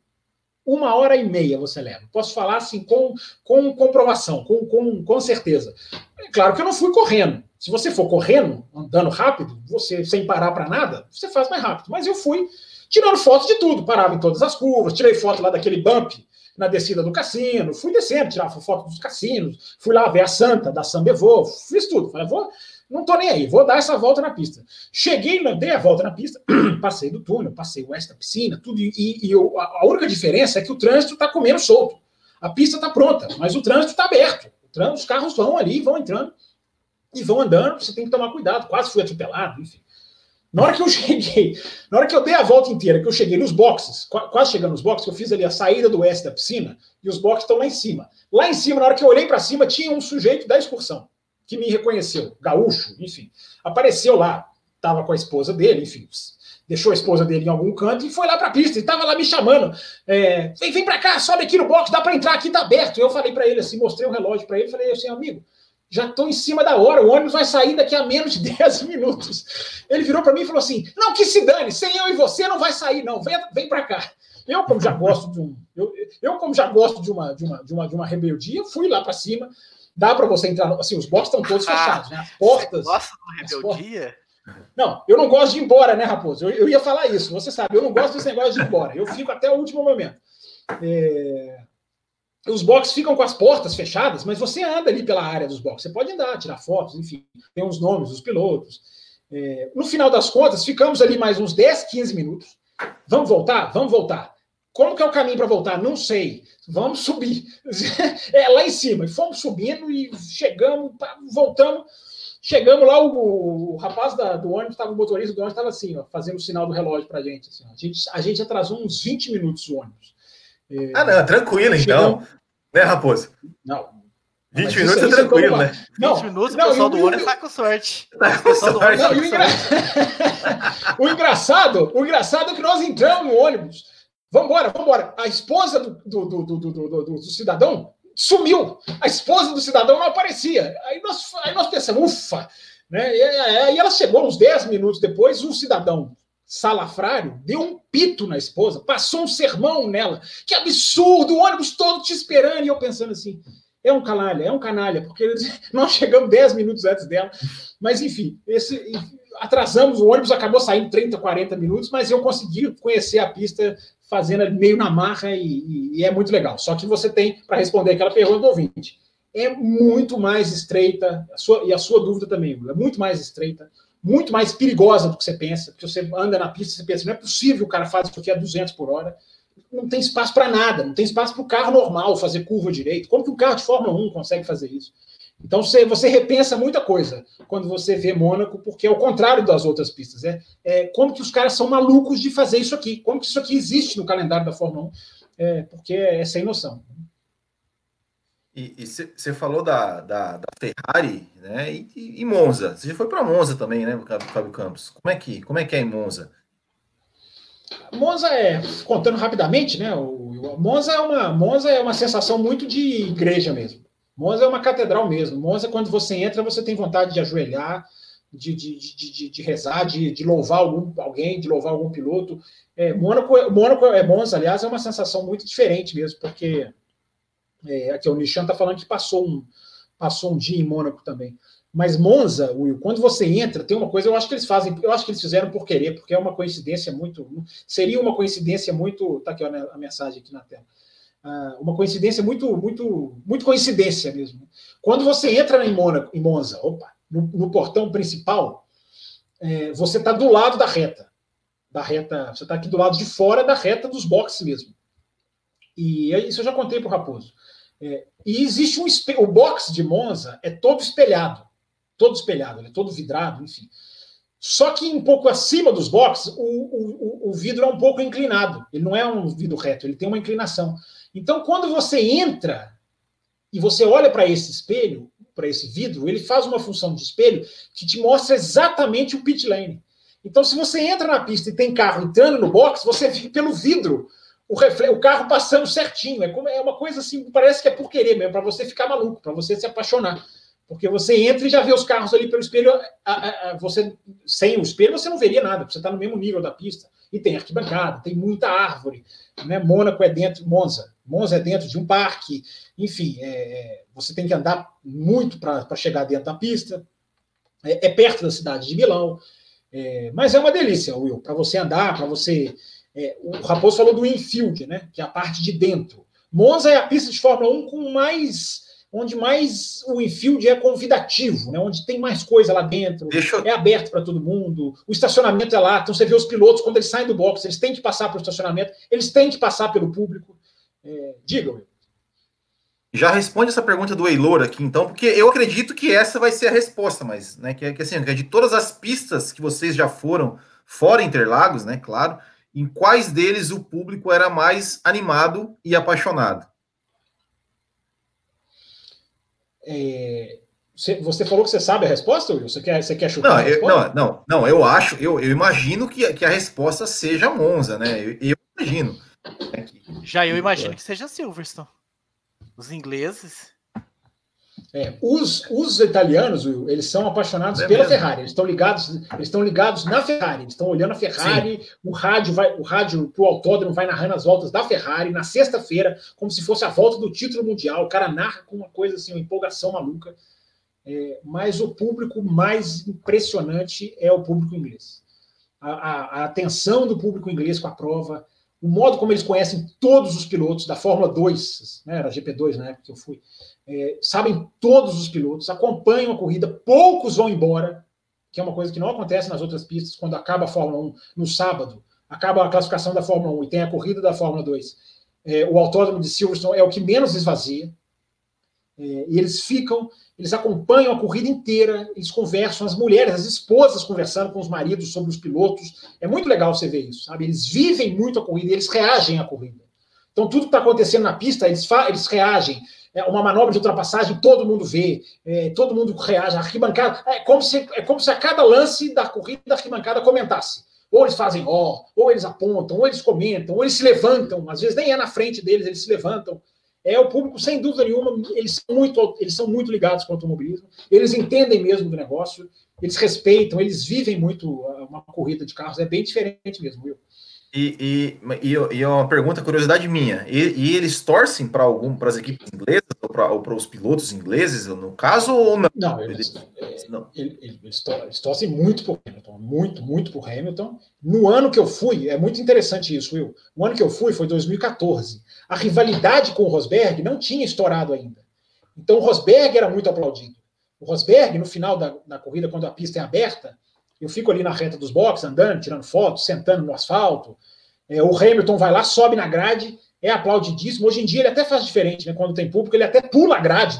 A, a galera segura ele, igual o show de rock, né? hoje estamos hoje estamos no, no Iron Maiden. Ele faz igual roqueiro, ele vai, pra, ele vai para os braços da galera, a galera fica segurando ele. Na época que eu fui, na, na, corrida que eu fui, ele não fazia isso ainda, mas ele subia lá e dava. E depois que ele desceu, passou um tempinho, veio o Rosberg e fez isso. Uma coisa inimaginável em outros países, né? Os dois já estavam brigando pelo título mundial. O Rosberg sobe na, na, na, na, na, tela, dá tchau, todo mundo deu tchau, depois isso acabou. O Rosberg teve umas vaias, porque aí a rivalidade estourou, né? Mais à frente, em 2014, teve a batida em Spa, toque em Spa, nessa corrida que eu estava também. Enfim, aí depois veio toda aquela história, enfim. Aí, aí o Rosberg passou a não ser mais tão bem visto. Mas nessa corrida que eu fui, é impressionante. Agora, eles torcem muito pro Hamilton, muito. Eles passam a corrida inteira.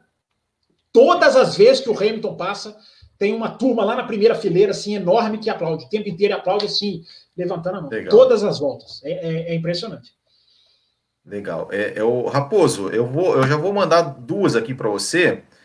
Que é a primeira é o seguinte, né? É, até, até tem aqui o, o, o Eilor, né? Que, o Eilor, obrigado, Eilor, pela, pela sua participação. Que, aliás, todo, todo mundo aqui, tá, o Bunny tá, apareceu aqui no chat também. É, pessoal bastante participativo aqui no chat, deixando bastante perguntas interessantes. É, é, é ele pergunta assim: e nos Estados Unidos, Raposo? A, a proximidade né, do americano, do estado estadunidense com, auto, com automobilismo é tão grande. E já vou emendar uma que é o seguinte: é, você já foi na Fórmula 1 e você foi na NASCAR. Quais são é, o, a, a, qual é a principal diferença, ou quais são as grandes diferenças entre acompanhar a Fórmula 1 e acompanhar a NASCAR? Ah, sobre o público primeiro, né? O público é, realmente existem torcedores assim, é o vô que tá levando, a, vai com a avó, com os filhos, vai a família inteira e todo mundo uniformizado com o bonezinho. Muitos torcedores do Dale Hard, né? Do, do pai, vestidos de três. É, é impressionante a legião que o, que o Enhard carrega com ele. E como o Júnior ainda corria, né, na época que eu fui, muitos passando aí para o 88, né, filho do Enhard Júnior, do Enhard, ah, essa, essa torcida. Eu estava né, uniformizado de MM, Caio Bush, então ouvi muitas piadas, porque o Caio Bush, de certa forma, é um piloto não muito querido lá, Hoje diminuiu um pouco, mas quando eu fui ainda estava no auge dessa, uh, dessa aversão do público americano com 18, porque, porque ele se envolveu num toque com, com o próprio Dale Earnhardt Jr. em 2008, então veio aí toda uma crítica, veio toda uma questão com ele, e não é um piloto muito bem visto, era vaiado quando vencia. Então eu ouvi muito piada, mas você via muitos clãs, todo mundo uniformizado, do pé à cabeça, as criancinhas de macacão, então, assim, está aparecendo festa de, na Disney, né? Eu tava na Disney dias antes, você via as menininhas de princesa, os meninos de Toy Story, com as fantasias todas bonitinhas. Na corrida, todo mundo com um macacão igualzinho, cara, com todos os patrocinadores e tal, assim, as crianças todas vestidas com uniforme. Então foi muito legal ver isso, essa questão de, de da uniformização, como eles vão vestido a caráter para a corrida, ah, e é bem interessante. Quanto às diferenças da Fórmula 1, ah, comparando o Brasil, né? Eu só fui em Fórmula 1 no, em Interlagos, é a, comparação que eu consigo fazer. Com a NASCAR, é, com certeza, é, é esses eventos que eu comentei agora há pouco, né? Porque na Fórmula 1 você quase não tem alternativa nenhuma, contando só o domingo, né? E das duas categorias, o domingo da NASCAR e o domingo da Fórmula 1. O do, domingo da Fórmula 1, aqui no Brasil, você tem corridas da Porsche, Antigamente a gente tinha alguns carros de Fórmula, né? A gente tinha a Fórmula BMW, que a gente viu aqui, a primeira corrida do Felipe Nasser foi na nossa frente, eh, lá em Interlagos, alguns nomes da Fórmula BMW que, que acabaram subindo depois fazendo sucesso. Ah, nós tínhamos outras categorias, depois veio a Fórmula 3, que correu alguns anos, e hoje a gente só tem a Porsche, que, que é bem pobrezinho, né? Eu, tem boa, é uma boa corrida, mas é um evento pobre e você não tem mais nada, você fica preso ali na arquibancada sem poder fazer nada. Uh, não tem uma atração nenhuma para você acompanhar fora a corrida. E lá tem toda essa diferença, né? De, de, você e fora o respeito ao lugar, né? Lugar numerado, é o seu lugar que você comprou no ingresso. Então você pode andar nas lojinhas, pode ir nos estandes, pode assistir o show de rock and roll, pode comer o seu hot dog lá embaixo, né? No maior estilo, melhor estilo norte-americano de hot dog. Aí na Fórmula 1, não, né? Primeiro você tem que chegar, você tem que ir lá garantir, sentar, fazer amizade com a pessoa que está ao seu redor, aí você pensa em levantar e dar uma circulada. Então tem essas diferenças de, de, de eventos, de, de toda uma estrutura pré-corrida. O início da NASCAR, né? Aquela coisa maravilhosa, não poderia deixar de falar disso, né? A questão do, do hino nacional sendo tocado, todo mundo em silêncio, e aí vem os caças passando, né? Sempre é uma tradição da NASCAR, no final da execução do hino, os caças passarem em cima da pista, então a gente já ficava esperando.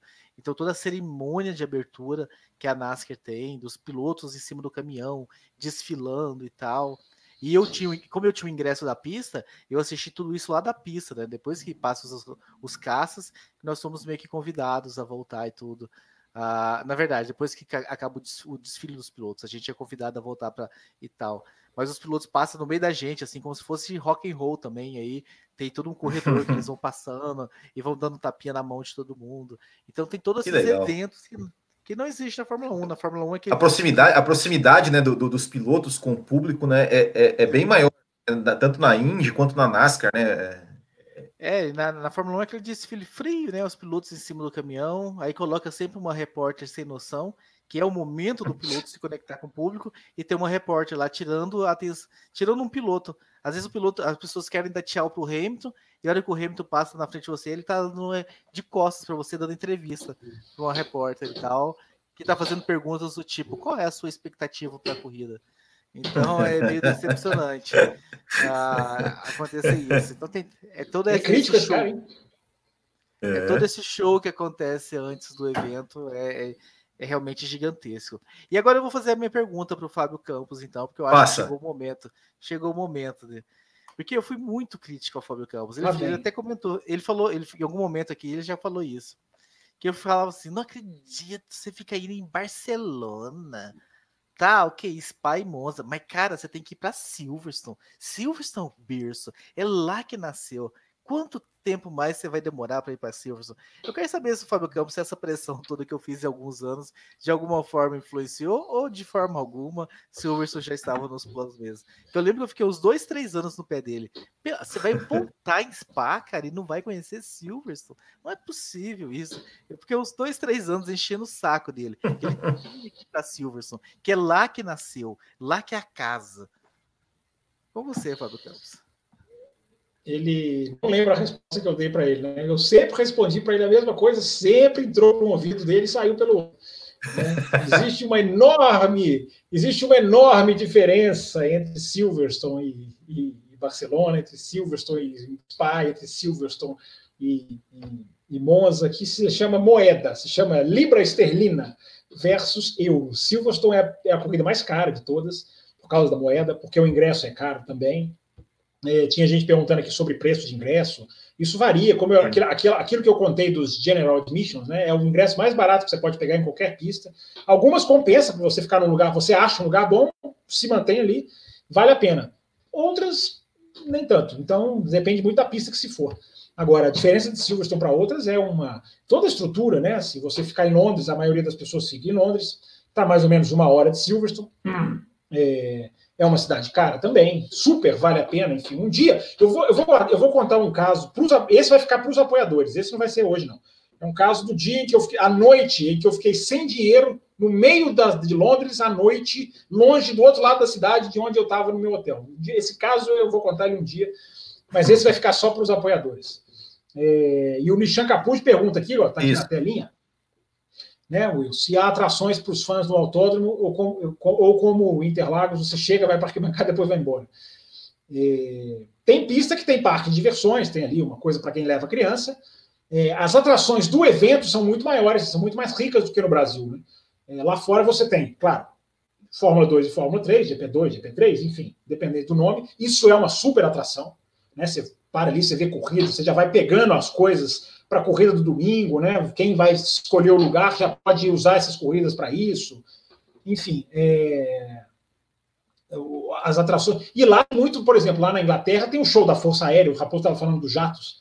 Lá também tem na Inglaterra, na Itália também tem um show de, de, de, de jatos, tem é, corridas de carros antigos de Fórmula 1, né? corridas assim, desfiles, né? não é corrida exatamente, mas você vê carros antigos né? As Tyrrell dos anos 70, Ferraris antigas, enfim, aquilo também é uma atração para o público, né?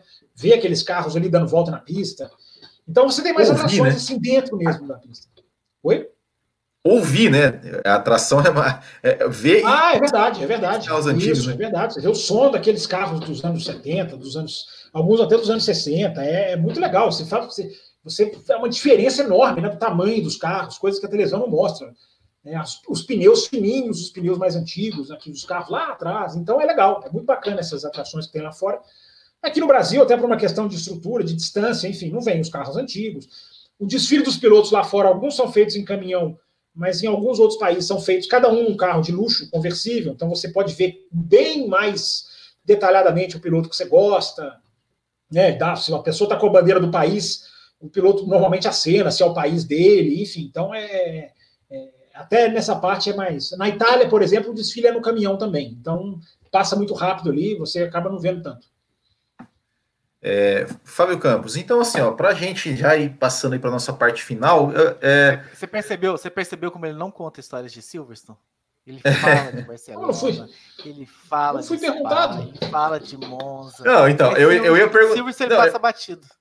Eu, eu ia perguntar isso, eu ia perguntar assim, primeiro, se você tem, se você tem mais algum caos, assim, né, uma história boa que você quer contar, é, se você tiver, né, conte, se você não tiver, eu já, já vou emendar também não mais uma, que é o seguinte, que é, é, de todas essas suas experiências automobilísticas internacionais, qual foi o momento, assim, mais marcante? Arquivo confidencial com o Fábio Campos, qual foi o momento mais marcante para você de todas essas suas viagens internacionais?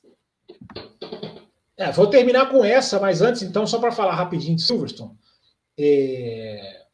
O Raposo sabe, o Raposo, como a gente já vai em Interlagos há muitos anos, é... o Raposo sabe que quando a gente entra ali, todo mundo que vai no setor G, na reta oposta, chega ali e pisa ali naquele solo sagrado, né? Que é aquela pista que eu sempre falo, ó, olha que você está pisando na pista, porque a pista antiga de Interlagos hoje é usada como a pista atrás da arquibancada, onde tem o, as, as, lojas, enfim, onde as pessoas andam, trafegam. Mas é um Interlagos antigo, né? Então eu sempre falo para todo mundo que vai a Interlagos comigo pela primeira vez, eu sempre falo aqui, ó, essa pista aqui, ó, é, passou Emerson, passou Nick Lauda, passou é, James Hunt. Então quem for a Interlagos na reta oposta, no setor A não tem essas benesses, mas quem for no setor G tem essa oportunidade de pisar no solo sagrado. É, e em Silverstone e Monza, é isso multiplicado Na hora que eu entrei em Silverstone, eu pensei assim, cara, aqui passou todo mundo. Todo mundo passou aqui. Monza também. Todo mundo passou ali. Não teve quem não passou ali, porque essas pistas estão todos os anos praticamente. Monza até mais do que Silverstone. Né? Todos os anos da Fórmula 1, praticamente, Monza, a exceção de um.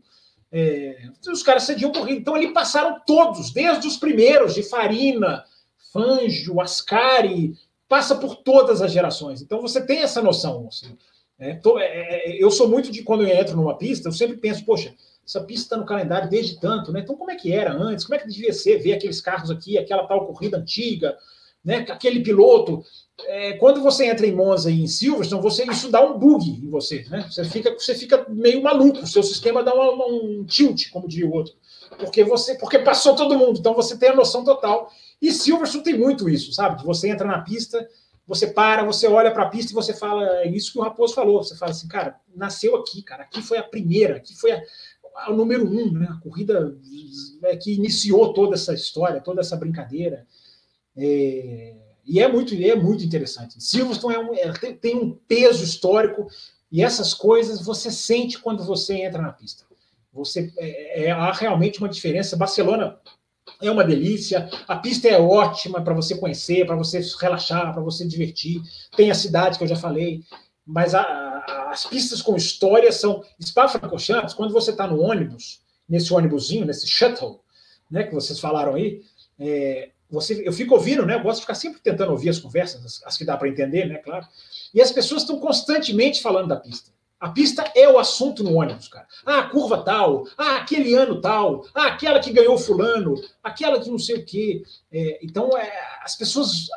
Essa fascinação pela pista é muito real, é muito palpável. Então, é por isso que a gente sempre diz, né, Will, no Café com Velocidade, quando a gente está falando de automobilismo, né?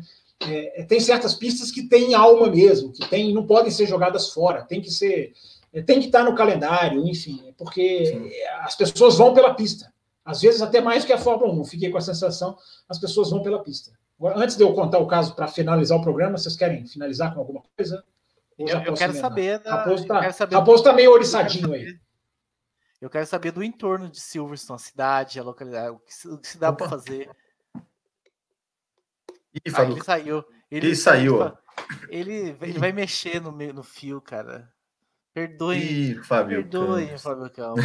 Ele não Fábio Campos voltou. Mas, mas e, e, aí, Raposo? Você, você tem, tem mais, mais alguma história assim que de repente você não contou e queira contar para os nossos ouvintes e Cara, a história é que assim, o, o, o Nelson Piquet estava correndo na NASCAR nessa época, né? E como eu já tinha feito algumas entrevistas, ah, nesse tempo eu, eu, eu, eu falar trabalhava é meio assim, né? Eu ajudava fazia um, um frila no, no, no, programa Curva do S, do canal Speed.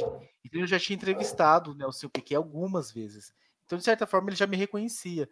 Então, como ele, é, ele me viu lá no dia, lá na, na pista, ele me deu um boné do, do campeão e tal, e me deu uma camiseta. Então teve assim esse tratamento super legal, essa proximidade com o Nelson Piquet, que foi super legal, é um piloto que, sabe, não tem absolutamente. Se a gente pode questioná-lo na pista pelo que aconteceu na Fórmula 1, as pessoas que não esquecem isso. Ah, o Nelson Piquet realmente assim, quando você encontra ele no evento, é um cara muito humano, assim, com, com, com, os mecânicos, com engenheiros, é um cara que está sempre junto. Então teve isso de eu encontrar ele no meio da pista, assim, na, na sexta-feira, durante a comemoração do campeão da Truck Series, e que era um companheiro de equipe dele. E aí ele foi lá no pódio comemorar, tal, cumprimentar, e eu encontrei ele na descida, assim, então teve toda essa, essa questão. Mas sobre o campus, você que voltou, eu perguntei sobre o entorno, a cidade, o que, dá para se fazer. A cidade chama-se Silverstone também, ou Fábio Campos? Ou o autódromo chama? Eu não sei disso. Não tem cidade, não, O seu microfone está no microfone errado. Opa, é porque deu problema aqui na minha conexão, mas espera aí. É. É, o Fábio, o Fábio Campos, ele, às vezes, é, ele, o, o, computador Cara, dele. Eu vou, eu vou contar a última curiosidade. Enquanto ele faz isso, eu vou contar a última curiosidade completamente avessa a corrida, mas é uma curiosidade muito legal.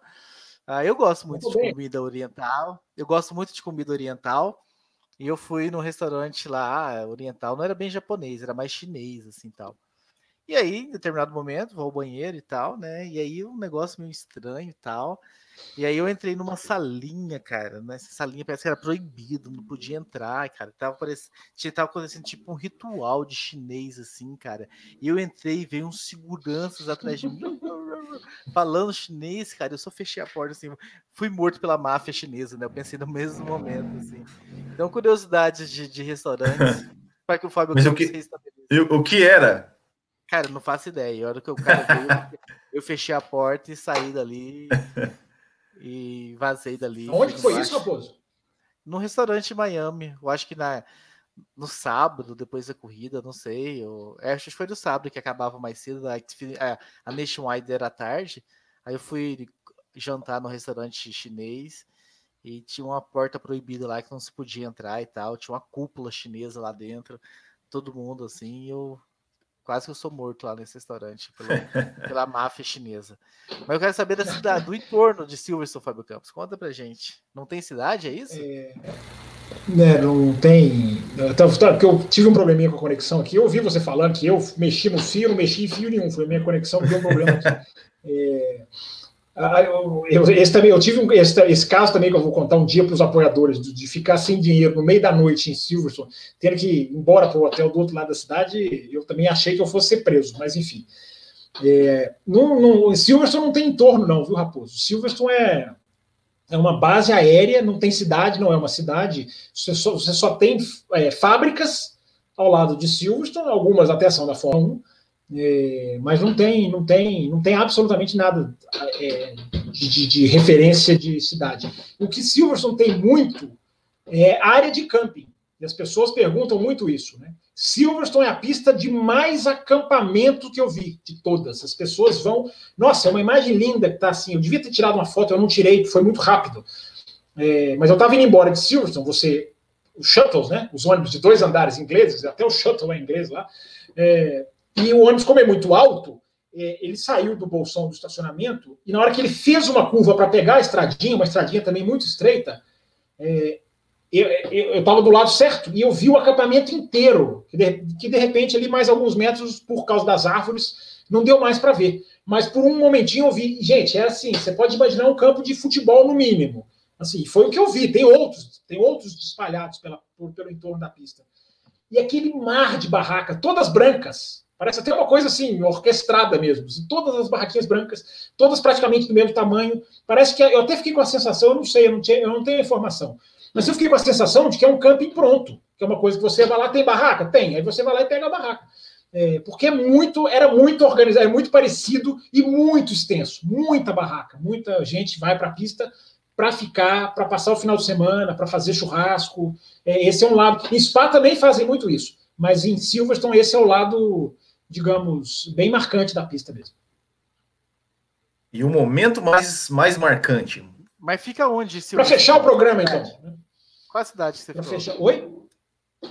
Ah, não, Silverstone foi em Londres, Londres. Eu pegava o trem todo, todo, todo dia. O trem é uma hora e aí você desce em Milton Keynes. E Milton Keynes você pega um ônibus que é, que é mais ou menos uns 30 minutos até Silverstone. Passa por umas cidadezinhas, é bem interessante assim. É, é bem mais, digamos, é, urbano do que Bélgica. Mas são cidadezinhas bem pequenininhas. Você passa é, por uma cidadezinha, Westchester. É muito interessante, entendeu? Diga. Deixa eu... Eu, acho que não preciso, eu acho que não preciso falar mais nada. Os ouvintes estão percebendo a má vontade dele com o Silverson. Ele conta em detalhes. o, Gente! As coisas das outras o que, que... Não, mas, o que você quer saber? Eu tô contando, eu tô contando tudo. Não, mas o, o, o, o, Rapo, o, o Fábio Campos, você falou aí hum. da, da, da, questão né, de Silverson, do, do, do, camping e tal. Só, só uma, uma, curiosidade, assim, né? Porque é, no, no, ano 2000, né, a corrida em Silverstone, ela foi feita em abril. E, e não em como geralmente é feito, né? E, e, te, e foi uma. E, e, assim, choveu pra caramba e tal. E diz que inundou tudo aquilo lá, o estacionamento ficou inacessível. A organização da corrida chegou a pedir para as pessoas não irem assim, no, no, no, no, treino, na classificação, por causa do, de, de que não, não, tinha como chegar, não tinha como entrar no, no autódromo. Né? Então, então, realmente, é, parece ser um lugar assim bem rural, né? Não, não mas, eles, assim, né? mas eles aprenderam, viu, o, o, Will? Eles aprenderam, porque eu lembro dessa corrida em Silverstone, foi a primeira pole do Rubinho, né? Na Ferrari. Sim, é, sim. De Ferrari. É, e o Puta ganhou. Eu me lembro dessa corrida, e, eles, e, e, o relato dessa corrida é que os estacionamentos viraram um barro enorme. E nesse ano que eu fui, todos os estacionamentos já eram asfalto, todos já eram cimento. Então, assim, os caras aprenderam, né? Os caras não vão ficar de braço cruzado. Foi um caos em 2000? Foi. Mas, é, e olha que eu peguei chuva lá. No sábado que eu fui, choveu. É, nenhum caos, nenhum caos. Só o trânsito de, enorme de fluxo de carros. Agora, nenhum caos de, de, de daquele, daquele, parece que foi aquele barro, aquele, aquele virou um, ato, um atolamento, se é que existe essa palavra, né, em 2000. Mas eles aprenderam. Deu para ver que tem uma estrutura que muito parece muito mais, é, é digamos assim, é, é, propícia para aguentar chuva. Falei mais de Silverstone ainda, para o Raposo ficar feliz. Então vai. Então vai para o momento. Para fechar o programa, então. Agradecendo todo mundo. Deixa eu ver aqui no chat quem aqui para dar para agradecer, quem está aqui até agora. É, Eilor, claro, Helder Araújo, a Cíntia está aqui bravamente também. É, Sink Header, grande Sink Header está aqui. Então, agradecendo o pessoal que está aqui ouvindo o nosso bate-papo. E quem está ouvindo também no, no podcast, enfim, quem está baixando depois. Legal, as pessoas eu quero, ouvindo. Eu quero, que, eu, quero, eu quero que a Cíntia fale quando que ela tá ganhando lá no botequim, que a gente quer cobrir a oferta e contratar ela. No botequim? No, no, no, no BP. Ah, no tá, boletim. no BP. Ah, tá. É... Ô, Cíntia, queremos cobrir sua Mas... oferta, hein? É... Qual foi a pergunta, Will? Que eu já até esqueci. Qual, qual o seu momento mais marcante aí, em todas essas peripécias aí ah, tá. do mundo da Fórmula 1? momento mais marcante, eu acho que eu já contei essa no Café com Velocidade lá atrás, lá nos anos de 2012, que foi quando eu vivenciei, foi no primeiro ano em Spa, foi no domingo, foi no sábado, Raposo, Raposo talvez vá se lembrar desse caso. É, quando você fica, não, nem contei ainda, já lembra. Eu sei. Quando você não, não precisa, eu vou contar. quando você está em Spa e você está é aquilo que a gente respondeu um dos ouvintes, né? É, a elevação da pista é algo muito impressionante em espaço. A parte alta é muito mais alta que a parte mais baixa. E a parte mais baixa da pista é, é o pé da Alruge. É bem ali na base onde a Alruge mergulha para cima, que é exatamente onde eu estava em 2012. E no sábado, na hora da classificação, na hora do Q3, justa, era, era exatamente o Q3, para decidir o grid, saiu só um carro, que era o carro do Button. E foi, passou ali, subiu ao Ruge e foi para a pista. E acabei vivenciando uma sensação, Will, que acho que muita gente perto de mim vivenciou, sem esperar. Eu era a primeira vez que eu estava em Spa, mas depois eu nunca consegui ter essa coincidência de ter só um carro na pista, porque só com um carro na pista você consegue vivenciar isso. Você escuta a volta inteira do piloto, Mostra mesmo sabendo que ele está na. É, não vou seguir, não, porque é difícil seguir com o dedinho aqui. É... Onde quer que ele esteja, é... e há, há, há, uma diferença muito grande no áudio dos carros, no som dos carros antigos, né? o motor não turbo, mas o motor aspirado, no fato, Will, do carro estar tá numa floresta. né, que é árvore, que é madeira. Então aquilo amplificava o som da Fórmula 1 de uma maneira que eu não consigo descrever, nem vou tentar. Né, que não acontece em São Paulo, que é onde a maioria das pessoas tem a referência. Que São Paulo está no meio da cidade, concreto. Né, além de estar tá numa área bem aberta. O, o som, e hoje o som, o carro turbo não tem essa força. Mas nessa época tinha. Então, não só conseguindo ouvir a volta inteira do Button foi uma coisa muito legal, porque você ouvia a desaceleração, a freada. Se, se você, se eu, se eu soubesse, eu tava, talvez se eu ficasse de olho fechado, eu saberia exatamente onde ele estava na pista. Mas a sensação mais fantástica foi quando ele veio para Buzz Stop. Porque você veio, você ouvia o motor assim. Mostra na camiseta onde você estava e onde que era o Buzz Stop, para o pessoal não, ter uma noção. Não porque, porque a questão não é, não é, não é. No vermelho, no vermelho. Aqui, ó, Buzz Stop é aqui, Buzz Stop é aqui e é o Rouge aqui, Você bem do lado um do outro. Então, isso é, eu quero que a pessoa mas... entenda.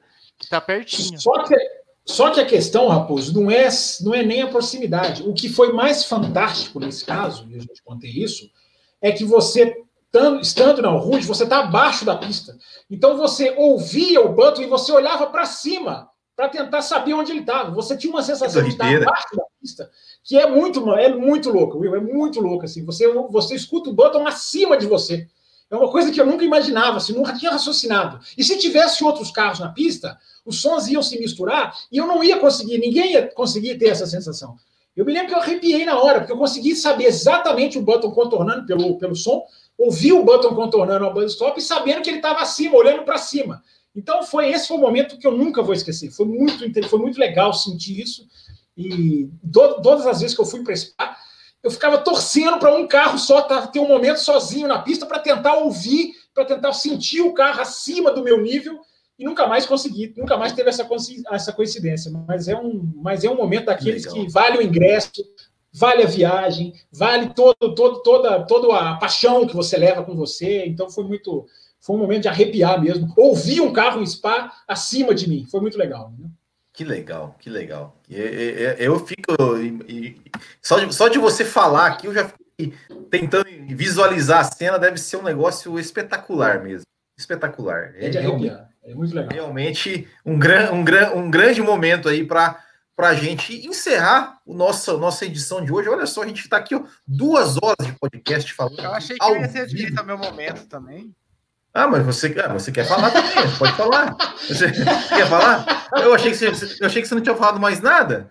É, ele não falou mais nada aqui fora do ar, enfim. Eu é. não ia falar, mas me deu vontade de falar agora. Que o Fábio então fala. O seu momento não é a turbina do avião, eu achei que o seu momento era a turbina do avião, não, a turbina dos também carros. Foi, foi um momento marcante. Mas eu peguei até a foto, eu vou arriscar. Desculpa o pessoal tá, que está no podcast. Eu sugiro, eu vou colocar essa foto aí também na publicação, com uma das fotos, para que o pessoal veja de alguma forma, sei lá, Vou mandar para o Campos pôr no Twitter. Coloca no mas, Instagram. Também, mas eu vou aqui, eu vou colocar aqui, eu vou chegar perto da câmera, não sei se vai do pessoal que está ao vivo conseguir ver. Mas a prova da Truck Series na sexta-feira é muito tarde. No Brasil, inclusive, ela começa 11 horas da noite por questão do fuso. Quando tinha horário de verão, era 3 horas de diferença. E lá já era tarde, lá começava 7 da noite. A sprint também, a principal no domingo, começava um pouquinho mais tarde também boa, que assim o pessoal vai ver a tela. Xfinity Series, que era Nationwide, ela começava bem, era uma corrida bem no começo da tarde. Então ela terminava com sol ainda e tudo mais. E eu fui para um canto da pista, só tava eu lá, assim, não tinha quase ninguém. Eu fui lá para curva, curva 1, para ficar vendo a pia, curtindo a corrida mesmo lá de longe e tal. E aí tem um, um pôr do sol, a pista, essa imagem que tinha um vento essa imagem foi bem legal, bem legal. Eu tô lá, tá vendo que tá todo mundo concentrado lá no meio da pista. Olha que legal. Só... Não, tá dando para ver direitinho, tá dando para ver muito bem.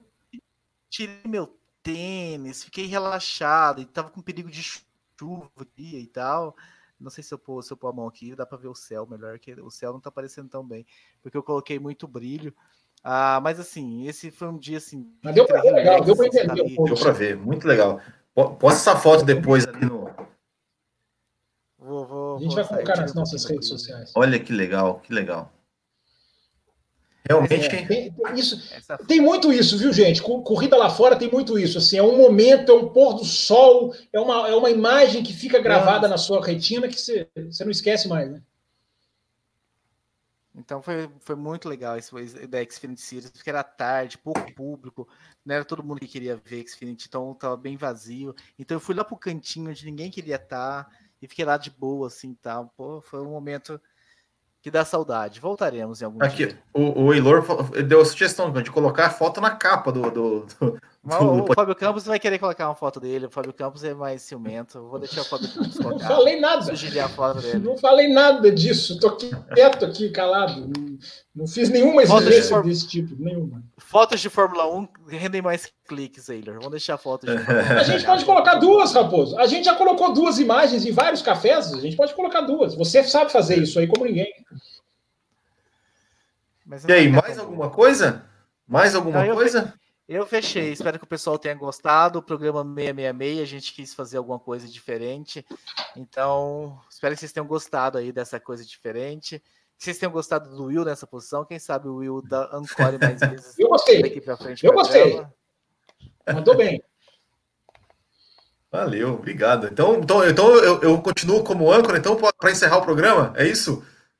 Ah, vocês, deixa eu só agradecer também todo mundo que esteve aqui. A gente fez uma edição maior, como o Raposo falou, né? Uma maneira de fazer uma, uma meia, meia, meia, uma edição é, especial. Muito obrigado para quem já está aqui 11 e tantos da noite, para quem está ouvindo no podcast. A gente tenta entregar conteúdos diferentes, vamos continuar entregando agora conteúdos exclusivos para os nossos apoiadores, enfim. Então, obrigado, muito obrigado para o Will. Will nem, né? Nem, a gente nem sabia se ele ia aparecer, ele apareceu, ajudou a gente. Então, muito legal ter o Will aqui. É, e a gente faz um outro programa depois, porque tem mais história, hein? Tem história do dia que eu fiquei preso em Monza, que eu não contei. Tem a história de Londres. Os apoiadores vão acabar ganhando um programa com o resto das histórias aí. Mas obrigado tem história, mundo, tá? Tem a história do Debeza que te viu e não quis, não quis conversar com você. Nossa senhora, tem a história do Debeza, que é uma história horrorosa, assim, que dá vontade de bater nele, que aconteceu lá em Monza. É uma história maluca. É, vai ter que fazer um parte 2. Esse programa vai ter um parte 2. Show, show. Então é isso nossos queridos ouvintes do Café com Velocidade, nossos queridos espectadores do Café com Velocidade.